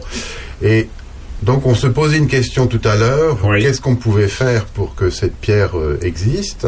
Et j'ai proposé que on, on- on aille peut-être à, à Courboissy et la faire non pas en marbre, non pas en bois, parce que des fois elles sont en bois, mais la faire en terre cuite. Ah, et ce serait serait donc une terre cuite de Courboissy, donc d'ici le bois. On resterait dans la symbolique Voilà. de matériaux Ah, locaux. Oh, les synergies euh, lo- locales, j'adore ça. On revient juste après une, une petite euh, musique qui évidemment... Bon bah voilà, Notre-Dame de Paris, belle, hein, on est obligé, hein, Sandrine, on est obligé. Ah, ça à tout de suite. C'est un mot qu'on dirait inventé pour elle.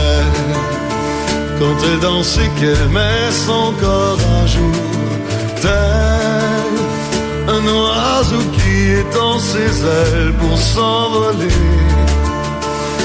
Alors je sens l'enfer s'ouvrir sous mes pieds. J'ai posé mes yeux sous sa robe de gitane. À quoi me sert encore de prier Notre-Dame? Cœur et celui qui lui jettera la première pierre, celui-là ne mérite pas d'être sur terre. Oh Lucifer, oh laisse-moi rien qu'une fois glisser mes doigts dans les cheveux d'Esmeralda.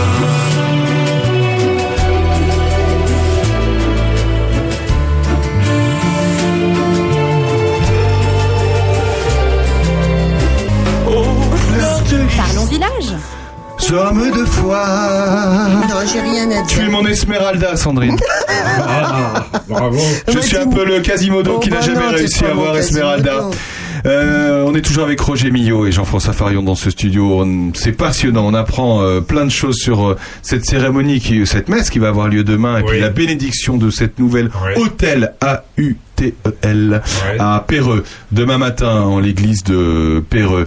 Euh, Jean-François, euh, est-ce qu'on peut parler plus généralement des églises de notre territoire? Il y en a 13 13. Puisqu'à Prunois, ici même, nous n'en avons plus.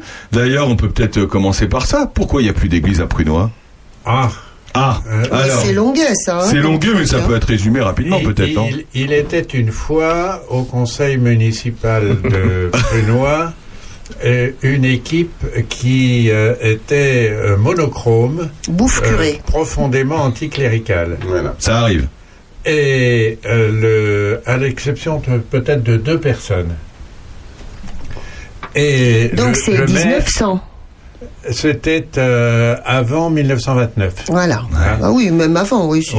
Bien avant, je pense. Et, et, euh, le maire euh, était un peu le leader de, de cette équipe euh, avec son idéologie. Il s'appelait Pépone, non? Bah, c'était les républicains euh, de la première heure, quoi. hein. Ouais. Il fallait prendre du terrain, quand même. Voire hein. plus communiste, Oui, non? un peu, c'est- Oui, plutôt oui. communiste, oui. C'était une ça. lecture extrémiste, en fait, euh, de, la Nouvelle République, quoi. La jeune avez, République. Vous avez tout à fait raison. Et, et alors, euh, en fait, euh, quand j'ai écrit euh, le texte sur Prunois, parce que je voulais qu'on parle dans mon livre de Prunois au même titre que les autres églises existantes. C'est super. Hein, euh, et donc euh, l'église Saint-Laurent euh, avait de, beaux vitraux, elle avait de, belles, de belles œuvres, euh, notamment un porche euh, sculpté, notamment des fenêtres en style gothique. Et, et tout ça a disparu euh, par euh, adjudic- adjudication Ah oui. à un maçon de Joigny qui, a- qui lui a disparu aussi. Euh, donc on ne sait pas du tout ce qu'il est arrivé. Et il y a une grosse différence. Il y a deux églises dans l'ensemble paroissial qui ont été rasées. Brunois, dont nous parlons, et puis l'église de la Motte aux Aulnay. Mais là, c'est très différent. Il y avait pratiquement plus personne dans le hameau. Euh, c'était un peu plus tardif, c'était en- en- autour de l'année 40-41.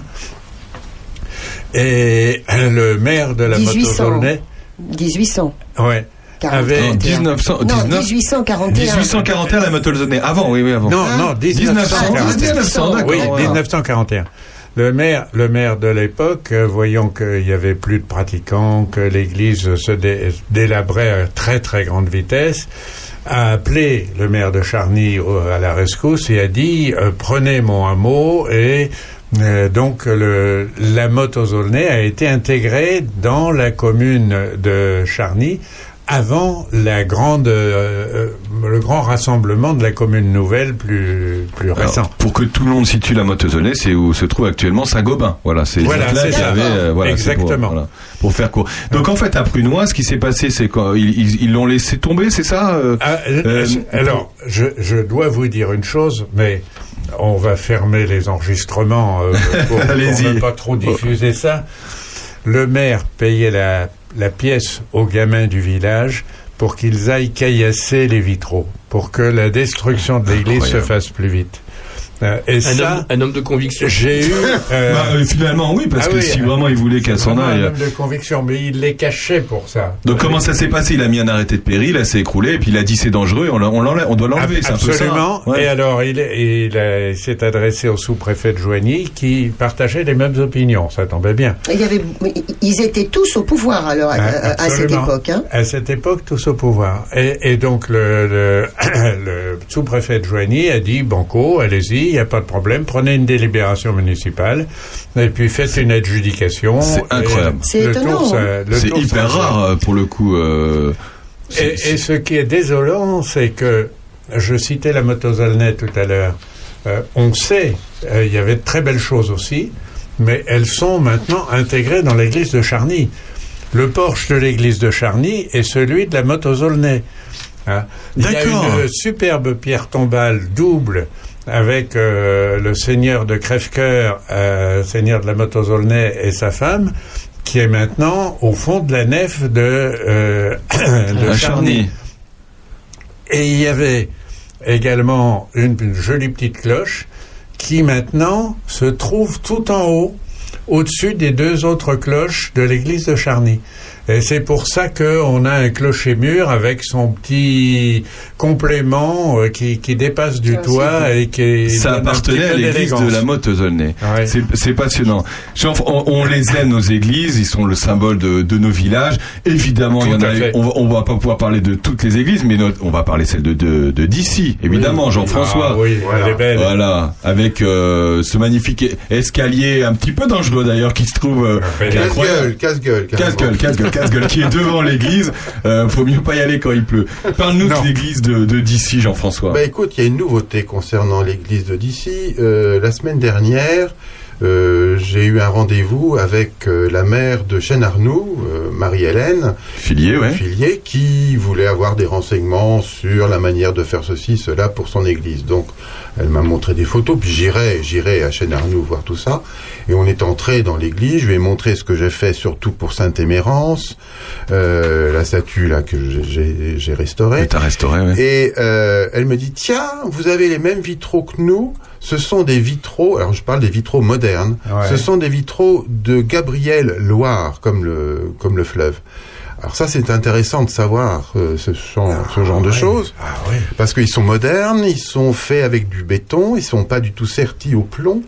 Euh, Bon et euh, donc j'ai été voir sur le site de des ateliers avec un S euh, Qui Loire existe encore qui existe encore. Ah, et ils sont très contents de savoir où sont les œuvres de Gabriel Loire. C'est incroyable. On sait qu'il a il a fait ça dans 450 églises en France, Oh mais il a travaillé dans le monde entier.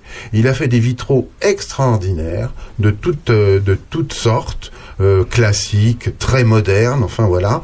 Donc c'est voilà, ce sont de ce genre de choses qui font plaisir. Ah ouais, que, ça fait plaisir. euh, belle on découverte. a voilà, c'est une belle découverte et puis on a quelque chose qui qui, qui rappelle euh, qui l'a fait. Enfin voilà, ça c'est- plus un simple vitrail moderne. C'est génial. Le, les églises, est-ce qu'elles ont une particularité qui les relie, les églises de notre commune Charny-Aurait-Puisé, euh, Roger Millot? J'ai j'ai bien peur de vous dire que non, à part euh, le problème euh, co- commun à chacune d'entre elles, c'est qu'elles ont besoin d'être entretenues un Ah peu oui. plus, avec un entretien un peu plus suivi et un peu plus programmé. C'est ça. Euh, nous avons un très beau patrimoine. Il est modeste, mais il est très beau et très diversifié. Et euh, aujourd'hui, l'entretien se fait. Bah, c'est parce que euh, quelqu'un, euh, un maire délégué de la commune nouvelle, a pleuré un peu plus fort que les autres, et que euh, on a des, on a dégagé quelques crédits pour faire des choses urgentissimes. C'est ce qui va se passer d'ailleurs avec euh, Fontenouille. euh, Eh ben, Fontenouille ils vont est un refaire bon la exemple. toiture. Ils vont refaire la toiture parce que justement, euh, euh, voilà, le maire délégué, c'est bon, ça fait des années qu'on en parle, cela dit. Mais Les, les garçons, est-ce qu'on pourrait, alors moi en tant que fervente euh, athée, néanmoins j'adore les églises, et euh, est-ce qu'on pourrait imaginer un circuit touristique euh, très populaire Sûrement. qui passerait par les églises en, en- en- en mettant en valeur chaque spécificité de chaque église. Ah oui, sûrement. Et quand on que- arrive à Prenant, on joue à la pétanque. Voilà. Bah non, Voilà. mais Sur la justement- place Saint-Laurent. Sur la place. Euh, C'est très beau d'essayer de. Non, mais c'est une très bonne idée, hein, J'ai peut-être un scoop pour l'église Wow. de Prunois. Ouais. Parce que tu dis elle a disparu, on ne sait pas. Eh bien, euh, moi j'ai parlé avec le récupérateur euh, de, de matériaux qui était entre euh, Joigny et, et Auxerre. Oui. Hein? Oui. Tu vois qui, Oui, très bien. qui est parti. Ouais. Et on en a discuté. Et lui nous certifie qu'il a eu entre les mains donc les pierres de oula. l'église, ouais. euh, qu'elles ont été numérotées, ça n'a pas été détruit n'importe comment quand même. D'accord. Et euh, l'église serait maintenant reconstruite, mais aux États-Unis. Mais non. Oh là Incroyable, c'est c'est extraordinaire. Ça, c'est le récupérateur qui me l'a dit. Ça, c'est formidable. formidable. Alors là, dis donc, Alors, on va aussi- ça nous permettra d'aller aux.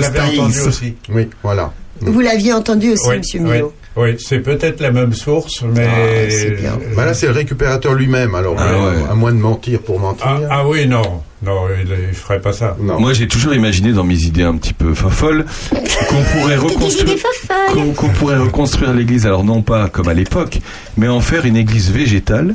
Je sais pas si vous avez déjà vu ça.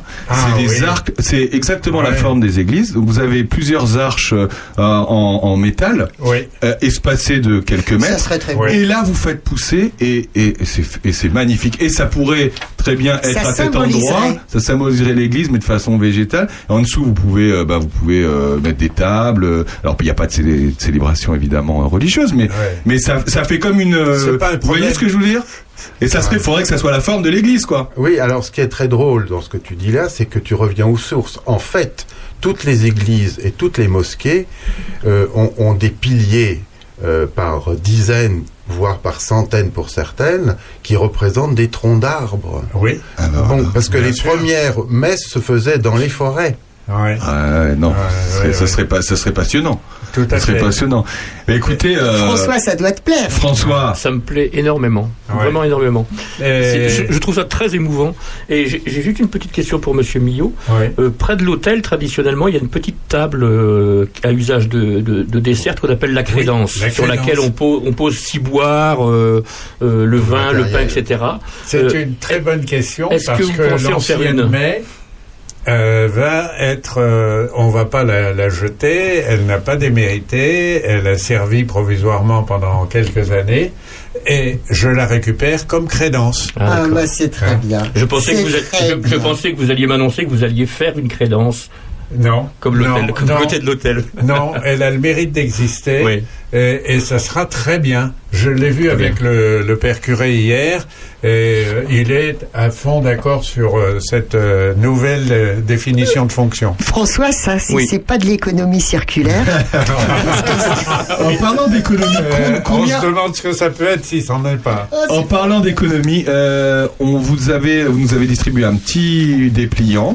Euh, combien a coûté le, com- combien ça coûte de faire un hôtel d'église? C'est un peu bizarre comme question, mais mais c'est c'est pour arriver à, à la question du financement Oui. et euh, comment on peut euh, aider euh, au financement si Ah. celui-ci n'est pas n'est pas complété.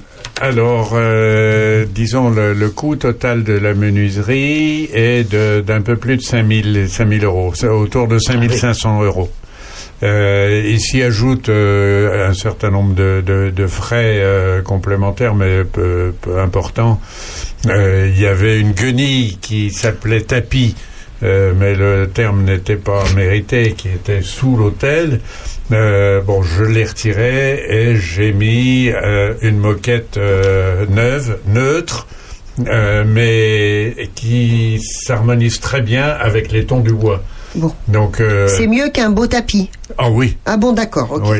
Bon. Ah Alors oui. comment est- est-ce que euh, vous faites un appel aux dons parce que j'ai l'impression que oui puisque ce, document.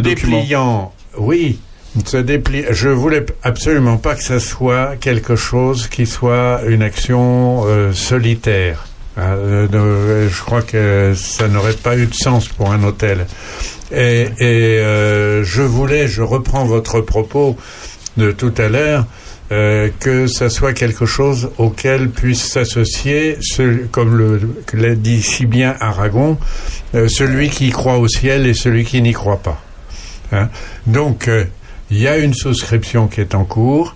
euh, et qui est géré par euh, l'archevêché pour des raisons fiscales. Les personnes qui donnent euh, pourront bénéficier d'une déduction d'impôt euh, d'une large part de leurs dons, c'est de l'ordre de 70% à peu près, donc euh, c'est C'est considérable. formidable. Donc demain en l'église de, de Péreux, demain matin, lorsque l'hôtel va être béni, on peut, on pourra donner. euh, Il y aura les, il y aura les dépliants. Ils seront, Il y aura les dépliants. euh, Et et il y a un invité spécial, François, ce jour-là. Il y a Enrico Macias qui vient. Et il vient chanter Donnez, donnez, donnez, donnez, donnez-moi. Alors, sachez que tout à l'heure, à 15h, le comité des fêtes de Péreux a lancé une opération de nettoyage de l'église. Tout à fait. Donc, j'y serai d'ailleurs, euh, entre autres. Oh, Euh, super. on y va avec euh, Laurent, euh, on a décidé de y aller. Donc, on sera là-bas pour, euh, avec d'autres, hein, pour, pour des, Oh, on, y va avec nos cool. balais de, euh, cet après-midi à 15h. Cet après-midi à Cet après-midi 15 à 15h.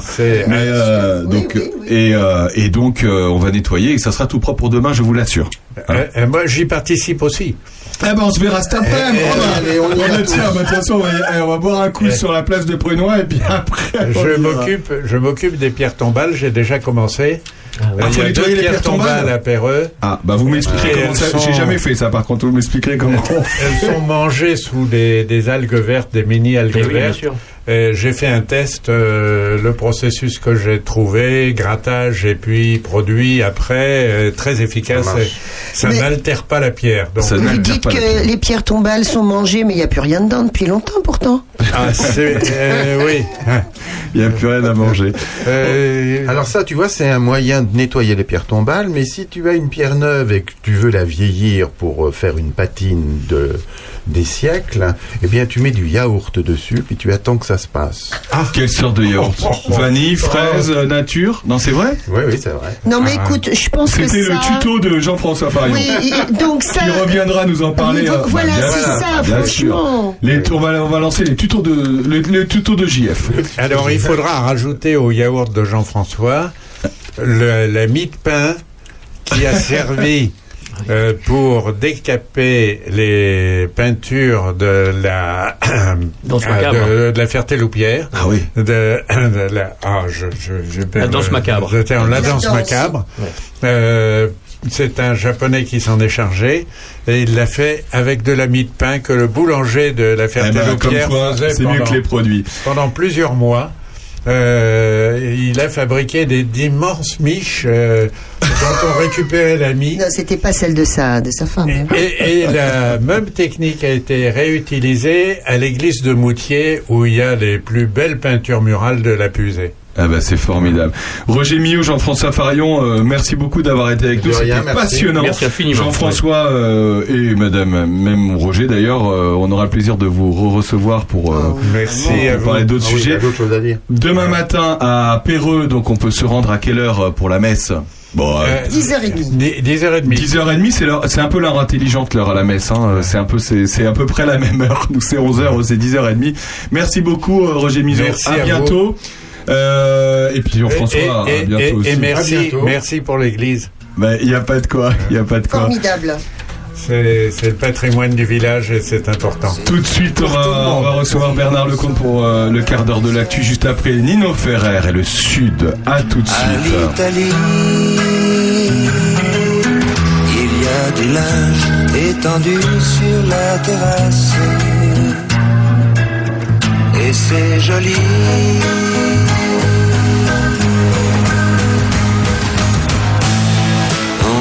Le sud. Le temps dure longtemps. Et la vie sûrement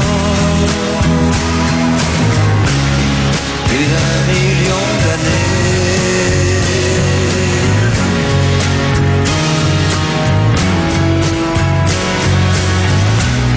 Toujours en été.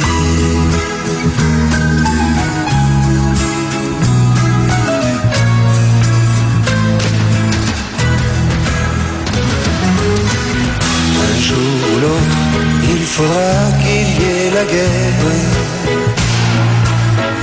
On le sait bien. On n'aime pas ça, mais on ne sait pas quoi faire. On dit c'est le destin. Bien empuisé. On est bien empuisé avec Nino Ferrer qui dit un jour ou l'autre il faudra qu'il y ait la guerre. On le sait bien, on n'aime pas ça mais on ne sait pas quoi faire. C'est pour ça que j'ai choisi cette chanson et on va parler évidemment de, ces choses tragiques qui se passent euh, en Ukraine depuis quelques jours avec Bernard Lecomte qu'on a la chance d'avoir sur Opus. Euh, c'est un petit peu flou tout ça. On va essayer de poser des questions très concrètes. On voit tout ce qui se passe depuis quelques jours avec ces images terribles de bah, populations qui, qui fuient euh, leur pays et puis on comprend pas trop ce que ce que veut Poutine. Moi j'ai envie de vous poser la question Bernard. Déjà bonjour Bernard, excusez-moi. Bonjour à tous. Bonjour. Poutine, il veut quoi? Il veut impressionner le monde, il veut impressionner l'Europe, il veut envahir l'Ukraine pour agrandir son territoire ou autre chose? Et après j'ai d'autres questions. Bernard, déjà c'est déjà pas mal. Qu'est-ce qu'il veut vraiment Poutine? Alors, Vladimir Vladimirovitch Poutine est un garçon euh, rationnel et irrationnel.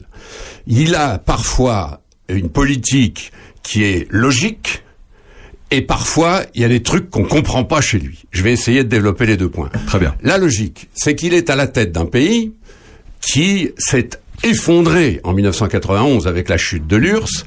Or, ce pays, c'était l'Empire russe. Et lui, il se retrouve à la tête d'un pays qui est euh, euh, petit, malade, appauvri, etc. Et donc, il a cette espèce de réflexe, qui est logique, encore une fois, de se dire, j'aimerais redonner à ce pays la grandeur qu'il a eue. Sauf que la grandeur d'un pays, en général, c'est la grandeur politique et la grandeur géographique. Et donc C'est déjà très grand, hein C'est déjà le pays le plus grand du monde. Hein, il y a 11 000 kilomètres de long hein, en Russie. Hein, entre la frontière ukrainienne et Vladivostok, il y a 11 000 kilomètres. Apparemment, ça lui suffit pas. Je vais d'ailleurs m'arrêter un point là-dessus, parce que c'est très important. La Russie, c'est le pays le plus grand du monde. Il n'est limité par rien. Les grands espaces américains sont limités par le Pacifique et l'Atlantique. La Russie, non. Les Russes, depuis toujours, sont habitués à avancer, à avancer, à avancer. Vous aviez expliqué ça Voilà. fois, Et c'est hein. fondamental. Les la Russie ne s'arrête que lorsqu'on lui dit stop. C'est vrai depuis toujours, et vous voyez à quel point c'est vrai, là, cette semaine. Mais ça c'est dans la tête de Poutine, mais pas Non, dans la tête de tous les Russes. C'est là, dans la tête de tous les Russes. C'est Bah, un pas peuple. tous, pas tous. euh, faut pas, vous avez vu, il y a des manifestations euh, qui ont eu lieu ent- euh, qui, qui, qui sont contre ce qu'est en train de Oui, faire Poutine. mais Donc qui, pas tous. mais qui sont contre contre la guerre, qui sont pour la démocratie, qui sont voilà. Mais il n'empêche que la mentalité d'un peuple, ça existe, et que encore une fois, les Russes sont sont habitués à l'illimité. Et depuis toujours, les Suédois, les Polonais, les Ottomans, les Japonais, les Chinois leur ont dit non. Et c'est là que sont les frontières de la Russie. Depuis toujours. Alors là, je reviens à la- à l'actualité. Cipoutine se retrouve à la tête d'un pays qui est qu'il aimerait qu'il aimerait voir redevenir une puissance et un empire. Seulement, on est dans un pays civilisé, dans un dans une période civilisée où il y a des lois internationales où on ne fait pas ce qu'on veut. Un pays ne peut pas envahir le pays d'à côté. Point barre. Faut bien garder ça en tête pour avoir la limite de nos affaires. On n'envahit pas son voisin. Voilà. Ça, c'est condamné par le monde entier, par toutes les conventions, par tout, par l'ONU, par tout le monde. Or, euh, Poutine a cette idée que, à ses frontières, des anciennes républiques de l'URSS deviennent menaçantes pour lui, pas seulement extérieures, mais menaçantes. Pourquoi? Parce que en face de la Russie, en face de l'ancien système soviétique, il y a l'ancien système atlantique américain qui s'appelle l'OTAN, l'organisation du traité de l'Atlantique Nord, qui a servi depuis la guerre à contenir le territoire, la puissance soviétique et russe. Alors, n'entrons pas dans le détail pourquoi l'OTAN ne s'est pas dissous euh, quand euh, l'URSS s'est dissous. C'est fait. Aujourd'hui, l'OTAN non seulement existe encore, mais a, vu adhérer les pays baltes, la Pologne, la Hongrie, la Roumanie, tous ces pays de l'Est, tous ces pays qui étaient des satellites de l'URSS et qui aujourd'hui sont des pays indépendants, membres de l'OTAN, donc protégés par l'armée américaine. Voilà, voilà le, le- dessin. Le problème de l'Ukraine est très particulier, c'est que l'Ukraine, on le voit bien sur la carte, c'est le dernier pays qui sert de tampon entre l'Alliance Atlantique et la Russie. Et la- l'Ukraine a une autre caractéristique, c'est qu'elle est extrêmement liée dans l'histoire à la Russie. Il y a très peu de différences entre les Ukrainiens et les Russes. Il y a euh, beaucoup de familles qui ont des Russes et des Ukrainiens à l'intérieur. Quand on voit les images d'aujourd'hui, pensons toujours à toutes les familles russes qui ont un cousin ukrainien, un grand-père ukrainien, une, une nièce ukrainienne. Pareil en Ukraine. Quand les Ukrainiens voient arriver les soldats russes, c'est peut-être leur cousin. Donc c'est très important d'avoir cette, ouais, ouais. cette complexité et cet as- cet aspect dramatique, pathétique d'un grand pays qui veut refaire de son voisin un satellite. C'est ça l'idée. La Russie, c'est-à-dire Poutine en l'oc- en l'occurrence, veut refaire de l'Ukraine un satellite. Or, l'Ukraine, euh, depuis 1991, c'est un État indépendant. Point barre. Il n'y a pas à discuter là-dessus. Ça, apparemment, il l'a pas compris. Sandrine, tu voulais dire quelque chose Non, c'est pas grave. C'est bon ça- François, a quelque chose à dire. Et il semblerait également que que Vladimir Poutine nie toute euh, toute réalité historique euh, à l'Ukraine, qui qui considère pas l'Ukraine comme une entité, enfin comme comme, comme, comme un pays véritable. Alors, ça répond bien à la deuxième euh, idée que j'émettais tout à l'heure. Là, on était dans le rationnel. Et la question de François me plonge dans ce côté irrationnel de Poutine, qui n'est absolument pas un docteur en histoire, euh, qui est lui un ancien espion, un ancien agent du KGB, qui a fait une carrière politique. Et ce type a des fantasmes historiques euh, qu'il a révélé à deux reprises dans un discours au mois de juillet et surtout dans cette extraordinaire conférence de, de lundi dernier, c'est c'est tout près, où il explique en effet que l'Ukraine n'a jamais existé et pire, et là vraiment ça a fait hurler de rire tous les historiens de la planète, il explique que si l'Ukraine existe, c'est grâce à Lénine et aux communistes. Bon, et ça, c'est la preuve que ce type n'est pas rationnel, parce qu'il n'y a pas un historien au monde qui puisse euh, corroborer cette thèse absurde. Euh, L'Ukraine n'est pas du tout née de la volonté de Lénine, c'est même d'ailleurs l'inverse, parce que si on se rappelle le résultat de la révolution russe, ça va, être, ça avait été que les Allemands ont profité de cette révolution pour faire signer aux bolcheviks ce qu'on appelle les accords de Brest-Litovsk, c'est mars 1918, c'est vieux ça. Sauf que les accords de Brest-Litovsk ont livré au Reich de Guillaume II toute l'Ukraine. Et Poutine explique que c'est Lénine qui a créé l'Ukraine. Donc là, il y a- on est dans l'irrationnel. Et c- la pensée de Poutine sur ce plan est très inquiétante parce qu'on sent bien que cet homme-là, donc ancien lieutenant-colonel du KGB, mais surtout ancien sportif. Qui a pas fait une carrière formidable d'ailleurs, hein, apparemment, euh, quand il était euh, apparemment espion. euh, ce que j'ai entendu, c'est que c'était pas un espion euh, formidable. En gros, il a un peu revanche de, de, de, de son passé aussi. Oui, mais la revanche, elle tient surtout à ce qu'il a vécu le 9 novembre 89. Poutine, lieutenant-colonel du KGB, avait atteint son rêve puisqu'il était en poste à Dresde, en Allemagne de l'Est. Et pour un fonctionnaire soviétique quel qu'il soit, et c'est vrai aussi des espions, le rêve, c'est d'être nommé à l'étranger à l'époque. Et il est nommé à l'étranger. Il a 31 ans. Il a une femme, une fille, sa femme est enceinte d'une deuxième fille, et il a atteint son rêve. Il a 31 ans, c'est le roi du pétrole. Il est en poste à Dresde. Et voilà que le mur de Berlin s'effondre. Tout s'effondre. Son univers s'effondre. Ses valeurs, ses ambitions, son- tout s'effondre. Et on ne comprend Malgré rien. lui, en fait. On, ne lui. comprend rien à Poutine si on n'a pas cette image fondatrice du gars qui, à 31 ans, a, ré- a ré- réalisé son rêve patriotique. Et tout s'effondre. Donc quand il refait sa carrière, il devient, alors là on va pas euh, euh, épiloguer, mais euh, il se retrouve donc euh, à la tête du nouveau, du nouveau KGB qui s'appelle le FSB, puis Premier ministre, puis il remplace euh, Yeltsin, Boris Yeltsin, au moment des élections de mars 2000. Et il devient président de la Russie. bon, sauf que normalement il était là pour deux mandats, qu'il en a fait trois, puis quatre, et qu'il est là en réalité jusque 2036. 2036. Parce que n'oublions pas ça aussi, c'est fondamental. Monsieur Vladimir Poutine est un dictateur, je pèse mes mots, c'est un dictateur à la tête d'un pays qui n'est pas une démocratie. C'est pas parce que la Russie est sortie du communisme qu'elle est devenue une démocratie. C'est devenu un pays très autoritaire où les opposants, qu'ils soient journalistes, historiens euh, ou simples manifestants, vont tout de suite en prison, c'est clair. Donc voilà le, vrai paysage. Et ce pays qui n'est pas une démocratie, euh, qui est une dictature, est est dirigé actuellement par un dictateur qui est pas complètement euh, normal. Il a vieilli, il s'est aigri, il est plus le, le type viril. de- Rappelez-vous les images à cheval, euh, au hockey, euh, en judo, etc.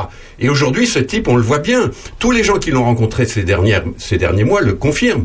Il est pas comme avant.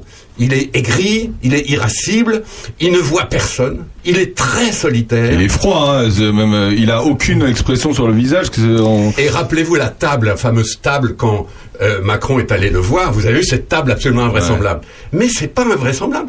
Il est loin de tous les gens parce qu'il a peur du virus et qu'il est profondément solitaire. Il ne touche pas ses ministres, par exemple. Donc il les humilie, il leur crie dessus, etc. Mais c'est un homme absolument solitaire dans un Kremlin qui est solitaire au milieu d'un pays où il a aucun contact. Sandrine. Bernard, c'est quoi cette histoire de dénazification de l'Ukraine? Alors, Poutine a utilisé plusieurs arguments pour expliquer pourquoi il allait envahir et pourquoi il a envahi l'Ukraine, dont quelques arguments absolument hallucinants, euh, qui, qui montrent qu'on n'est pas dans le, dans le rationnel. Bon, il explique que, d'abord, il explique que l'Ukraine va l'attaquer. Parce que l'Ukraine étant euh, désireuse d'entrer à l'OTAN, elle est euh, amie avec les Américains et donc l'Ukraine va l'attaquer. Ce qui est déjà absurde, puisque quand vous voyez la carte, vous voyez bien que s'il y a un pays qui va attaquer l'autre, c'est quand même pas l'Ukraine qui va, qui va attaquer la Russie. C'est Voilà, absurde. ouais, hein. effectivement. Donc, il a des, des arguments. Il dit oui, mais parce que l'Ukraine a des armes de destruction massive. Ça, c'était l'argument utilisé par les Américains pour envahir l'Irak. D'où il a sorti cet argument invraisemblable des armes de destruction massive que les Ukrainiens auraient à ils en Kiev. ont pas Mais On- on évidemment, est certain évidemment. ont pas Bah, évidemment. Non mais enfin pardon mais ça, ça se saurait tous les services Bien secrets sûr. du monde sont au courant de ces choses-là et ça se saurait s'il y avait quoi que ce soit. Et je réponds à Sandrine, la dénazification c'est simplement parce que Poutine est à la tête d'un pays dont la culture, dont la fierté, dont le patriotisme vient de ce qu'il a vaincu les nazis en 1945. C'est fondamental, c'est même fondateur. Ça efface tout le reste. Les goulags, la terreur rouge, Staline, les crimes contre l'Ukraine. Rappelons-nous que Staline a affamé l'Ukraine au point de faire 4 millions de morts en Ukraine. Là encore, quand, quand Poutine explique que le communisme a sauvé l'Ukraine, euh, c'est totalement absurde de dire des choses comme ça. Et voilà, aujourd'hui, euh, Poutine utilise des arguments à tomber par terre. Euh, dénazifier l'Ukraine, comme si Kiev était dirigé, comme si l'Ukraine était dirigée par des nazis. Or, Zelensky, Zelensky, le président, il est juif. Bon, enfin, on, est dans, dans l'absurde dans cette affaire. Les arguments de Poutine ne tiennent pas la route une seconde. Jusqu'où il va aller, à votre avis? Alors d'abord, quel est son but?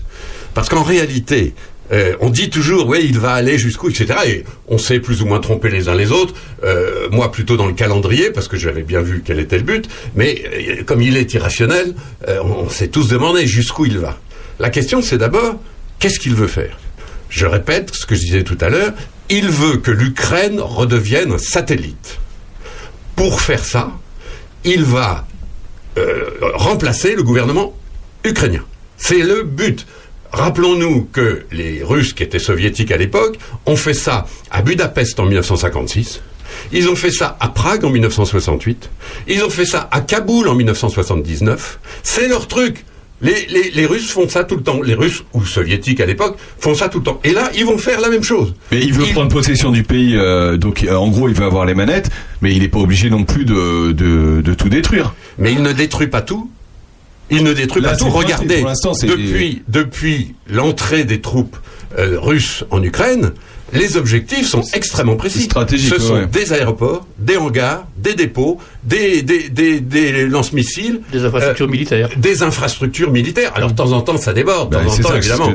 Il y a des missiles qui tombent sur des HLM ou des choses comme ça. non mais Ça, on, on, bon, on- on imagine tous le pire avec euh, euh, l'effacement total de l'Ukraine, mais non, ça ça n'arrivera Non, pas, c'est pas on- ce qu'ils cherchent. on n'en est pas là. Alors, Enfin, Pardon, enfin, rien. les pincettes. parce que- Euh, je ne dis pas, moi, ça n'arrivera pas, parce Ouais, qu'on ne voilà, sait pas ce qui sûr, va arriver. Ça. Il peut y avoir des débordements terrifiants. Enfin, s'il veut Mais prendre le contrôle du pays, euh, c'est c'est pas, il va, il va pas tout détruire. il veut Voilà. changer l'équipe au pouvoir.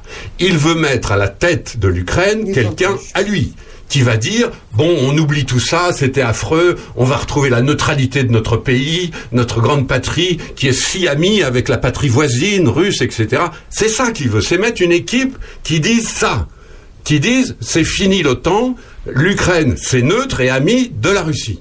Pour faire ça, il a besoin de neutraliser l'armée ukrainienne. Parce que là aussi, l'Ukraine, non seulement c'est devenu un, pays indépendant, mais c'est devenu une vraie démocratie avec une vraie armée. Et Poutine va donc combattre pendant encore quelques jours l'armée ukrainienne, va essayer de réduire à rien l'armée ukrainienne pour pouvoir, sans se faire battre, euh, changer le gouvernement tranquillement. Il met les chars autour de Kiev, il investit le centre-ville. Tout ça peut, à la limite, se faire sans trop de dégâts. hein. Euh, sauf que les Ukrainiens, aujourd'hui, et ça c'était pas prévu, sont devenus patriotes. Parce que l'Ukraine, au départ, c'est quand même un ensemble de régions euh, sans grand, au passé différent et sans grand rapport. Entre un Ukrainien qui habite à Lviv, c'est-à-dire près de la frontière polonaise, vous voyez, sur le côté ouest, et un Ukrainien qui habite en Crimée ou à, à Lugansk, par exemple, un des territoires séparatistes de l'Est, il n'y a aucun rapport, c'est pas la même histoire, c'est, c'est- en plus c'est pas la même langue, parce qu'à l'Est on parle russe, euh, c'est pas les mêmes références. Les, les Ukrainiens de Lviv, à l'ouest, euh, ont été polonais. Euh, donc c'est- un pays très divers, très très compliqué à gérer. Et le, le but de Poutine, c'est justement de, de garder cette diversité. Or, le seul fait qu'il soit entré dans le pays fait que tous les Ukrainiens sont devenus patriotes. Parce que qu'on qu'on habite à Lviv, ou qu'on habite en Crimée, ou qu'on habite à Kiev, c'est le même pays. quand on Ah est oui. envahi par le voisin, on ne l'accueille pas avec des fleurs. Et donc, c'est un des paradoxes de ce que Poutine est en train de faire. Il est en train de de- d'inventer un patriotisme ukrainien qui n'existait pas. Il est en train de, de faire l'unité des Européens. Vous l'avez vu, la réunion d'avant-hier euh, avec euh, Macron, euh, président donc de l'Europe, et avec les autres Européens. Il est en train de réunir les Européens, qui ne sont pas très unis sur ce coup-là, parce que je vous l'ai dit, les Européens, il y a ceux qui sont dans l'OTAN, tous ces anciens pays de l'Est qui sont qui, qui, sont absolument convaincus qu'ils seront protégés par les Américains jusqu'au bout. Et puis nous, les Français, puis les Allemands qui disent bon, c'est pas si simple, faut essayer quand même de faire en sorte qu'on vive en paix, etc. Euh, L'Europe est très divisée sur ces sujets-là. Eh ben, Poutine est en train justement de réunir les Européens. Et puis alors, euh, sur le plan historique, c'est formidable, car l'OTAN, dont on parlait tout à l'heure, était quand même euh, un peu euh, en, en- pas, pas, pas en capilotade, mais enfin, rappelez-vous quand Macron a dit l'OTAN est en mort cérébrale. Parce que ça sert plus à rien. C'est un vieux truc. Oui, mais en pleine crise, là, on voit que tout le monde est soudé, quoi. Eh ben, c'est ce que fait Poutine. Il a réussi à ressouder l'OTAN et à lui donner une, une- une dernière jeunesse. Sandrine, on finira Alors la technique est formidable parce que Jean-François Farion est de l'autre côté du miroir et nous pose une question euh, via le téléphone Messenger à Bernard. Bernard, pourquoi Poutine est-il suivi par ses proches au sein du Kremlin? Ah oui, c'est ça. Non, mais peut-être ce qu'il veut, ce qui, ce veut dire, c'est que euh, euh, il a une équipe derrière qui, qui Voilà, le soutient. quelle est l'équipe et pourquoi Eh, c'est ça qui est fou, les- c'est qu'il voilà. il, il est pas tout seul. Il peut pas, il, il dirige pas le pays tout seul. Alors, ça veut euh, dire qu'il a réussi à embrigader euh, tout- tout- tout- tout- toute une équipe, quoi. C'est pour ça que j'insistais tout à l'heure sur cette idée toute simple. qui- les mots ont un, un sens. C'est un dictateur. La différence entre Poutine et un Brejnev, un Andropov, euh, un, un Khrouchtchev, euh, les anciens patrons de l'URSS, c'est que même ces gens-là avaient quand même autour d'eux un politburo, ça s'appelait comme ça, avec des gens qui n'étaient pas toujours d'accord avec eux et avec lesquels il fallait euh, négocier, etc. Poutine est un dictateur, il gouverne seul. Et il n'y a pas beaucoup de dictateurs au monde c'est- comment ça qui paraît di- incroyable. Ah bah, on peut pas diriger seul. Je veux dire, toutes les institutions derrière lui. euh, Sauf quand vous êtes- donc tout le monde l'obéit. Sauf, Aurélien, quand vous êtes ancien lieutenant-colonel du KGB, que vous savez très bien piloter cette machine qui est la police politique, que vous avez vous-même dirigé la nouvelle police politique qui s'appelle le FSB, et qu'aujourd'hui vous êtes entouré de vos copains qui sont tous des anciens du KGB. Et c'est c'est pas des c'est pas des amateurs les types, c'est eux qui sont en train de monter monter les milices Wagner en Afrique. C'est eux qui sont en train de préparer le renversement de, de Zelensky à Kiev. Ces gens-là sont autour de Poutine. Et Poutine s'appuie sur eux. Ils sont milliardaires parce que Poutine fait attention à ça. Il faut bien quand même qu'il y ait euh, une compensation. C'est ce qu'on appelle les oligarques, par exemple. C'est ces gens qui sont à la tête de fortune aujourd'hui parce qu'ils ont mis la main sur l'énergie, sur le pétrole, sur le gaz, etc. Et Poutine est seul et il est, il, est entouré d'une petite cohorte, comme on dirait chez les Romains, euh, de gens qui veillent au grain. Qui, par exemple, dès qu'un type dit oh euh, Poutine est peut-être pas tout à fait, il a peut-être pas raison là-dessus, le type est viré. C'est comme ça que ça se passe. C'est ça une dictature. C'est ça un dictateur. Et c'est ça qui fait peur. C'est incroyable. François, on finira avec, euh, avec toi, François. On, on peut, on peut penser qu'il y a tout intérêt pour, pour Vladimir Poutine que ça se passe très très vite, pour qu'il n'y ait pas un bourbier, etc. Et je me posais une petite question, c'est ça justement, les, les Ukrainiens qui ont goûté quand même à la démocratie, euh, directement à l'Europe, etc. Comment ils vont, comment ils peuvent réagir par rapport à cette invasion? Et euh, encore plus intéressant, je pense, c'est comment va réagir la population russe à tout ça? Est-ce que, que ça peut être une solution envisagée? Euh, est-ce, que la population russe va accepter ce que fait Poutine? Est-ce qu'elle va le suivre là-dedans? Alors c'est c'est vrai que c'est la question clé, c'est la question d'aujourd'hui. Euh, comment va réagir la population ukrainienne?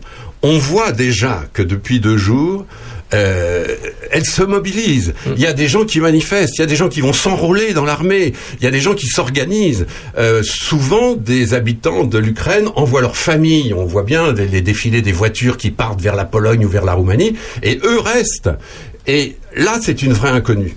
Parce que l'armée ukrainienne existe maintenant. Alors, elle est beaucoup moins forte que l'armée russe. Faut pas rêver non plus. Hein. Ils sont 400 000, quoi. Mais elle existe. Et ça veut dire que les Russes vont devoir combattre pour arriver à leur fin. Ils vont pas se contenter de traverser le pays avec des petits drapeaux. Ça va être mortel et ça va être meurtrier. Donc ça, c'est une vraie question. Jusqu'où les Ukrainiens vont-ils pouvoir faire euh, en- endiguer en tout cas euh, les Russes? Je ne pense pas qu'ils arrivent à les battre. Ça, il faut pas rêver non plus. Encore une fois, dès lors que l'OTAN s'ils sont pas aidés, non, n'est c'est pas euh, que, que l'Ukraine n'étant pas membre de l'OTAN, l'OTAN ne va pas partir en guerre contre la Russie. D'ailleurs, euh, euh, euh, félicitons-nous de ça. Moi, j'entends parfois des gens un peu romantiques qui disent mais comment il faudrait y aller, etc.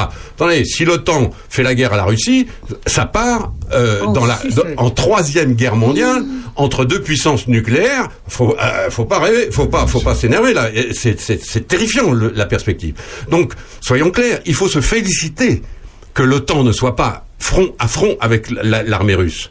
C'est les Ukrainiens qui se battent. Alors c'est évidemment c'est très frustrant parce que on a envie de les aider. Alors les puissances européennes vont les aider par deux par deux voies.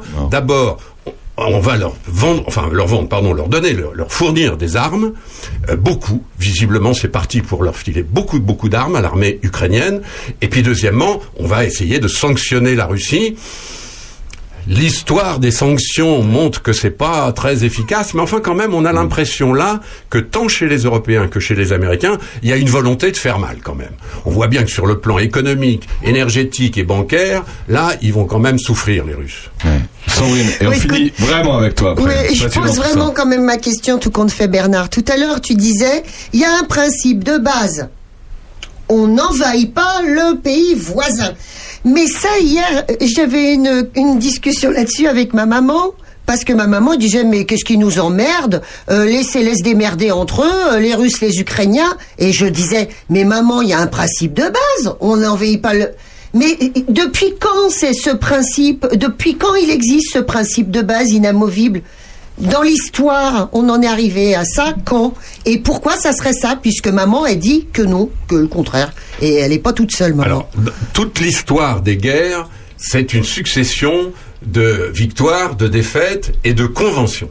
Les États, quand ils deviennent mûrs, font des conventions entre eux en disant ça on n'a pas le droit, ça c'est pas possible, euh, euh, les, crimes de guerre sont proscrits, euh, le recours à l'arme atomique est interdit. À chaque fois, on va de convention en convention jusqu'à la dernière guerre mondiale, qui a été évidemment le- le maximum d'horreur qu'on puisse imaginer, et qui s'est conclue par la fondation de l'ONU. Les Nations Unies, comme leur nom l'indique, les Nations Unies, c'est une organisation qui explique que c'est fini. La guerre, il faut plat. Et si par extraordinaire, il y en a qui violent ce principe, il y a des règles, même dans la guerre. Et il y a un truc qu'on fait pas, c'est d'envahir son voisin. Depuis 1944, fondation de l'ONU, il n'y a aucun doute là-dessus. Tout pays qui envahit son voisin euh, doit être sanctionné et il a tort. Et c'est dommage justement pour Poutine. Enfin, moi je suis pas à la place de Poutine, c'est pas moi qui vais le défendre. Mais c'est un peu dommage que ce type-là, qui a eu la carrière qu'il a eue, termine sa vie en violation complète des règles internationales. Il va mourir en proscrit. Il va mourir en rejet. Et il va rester dans l'histoire comme un, un type complètement négatif, probablement paranoïaque et certainement malade. Et je, je- je trouve que pour Poutine, c'est peut-être sa principale erreur. Merci Bernard euh, de nous expliquer euh, les choses aussi euh, clairement. On suivra évidemment ça dans les autres émissions. Merci à tous. Sandrine, Oh, bah, écoute, c'était euh, sympa, c'était. oh, il y il en avait des choses merci, intéressantes. Merci François, encore merci. Merci. Bernard. À la semaine prochaine, euh, dans l'heure intelligente, tous les samedis entre 11h et Les amis, 13h. euh, Monsieur Chef, je trouve ça un petit peu juste deux heures. Hein. Trois C'est limite un peu. Effectivement. Merci à tous de votre fidélité. Vous nous retrouvez euh, tous les samedis en direct ou alors en podcast sur SoundCloud. Le lien est dans la page Facebook. Et ben voilà, maman, À la elle va semaine écouter prochaine. ça, maman. Elle va écouter Bernard, elle comprendra mieux. À la semaine prochaine. Merci à tous.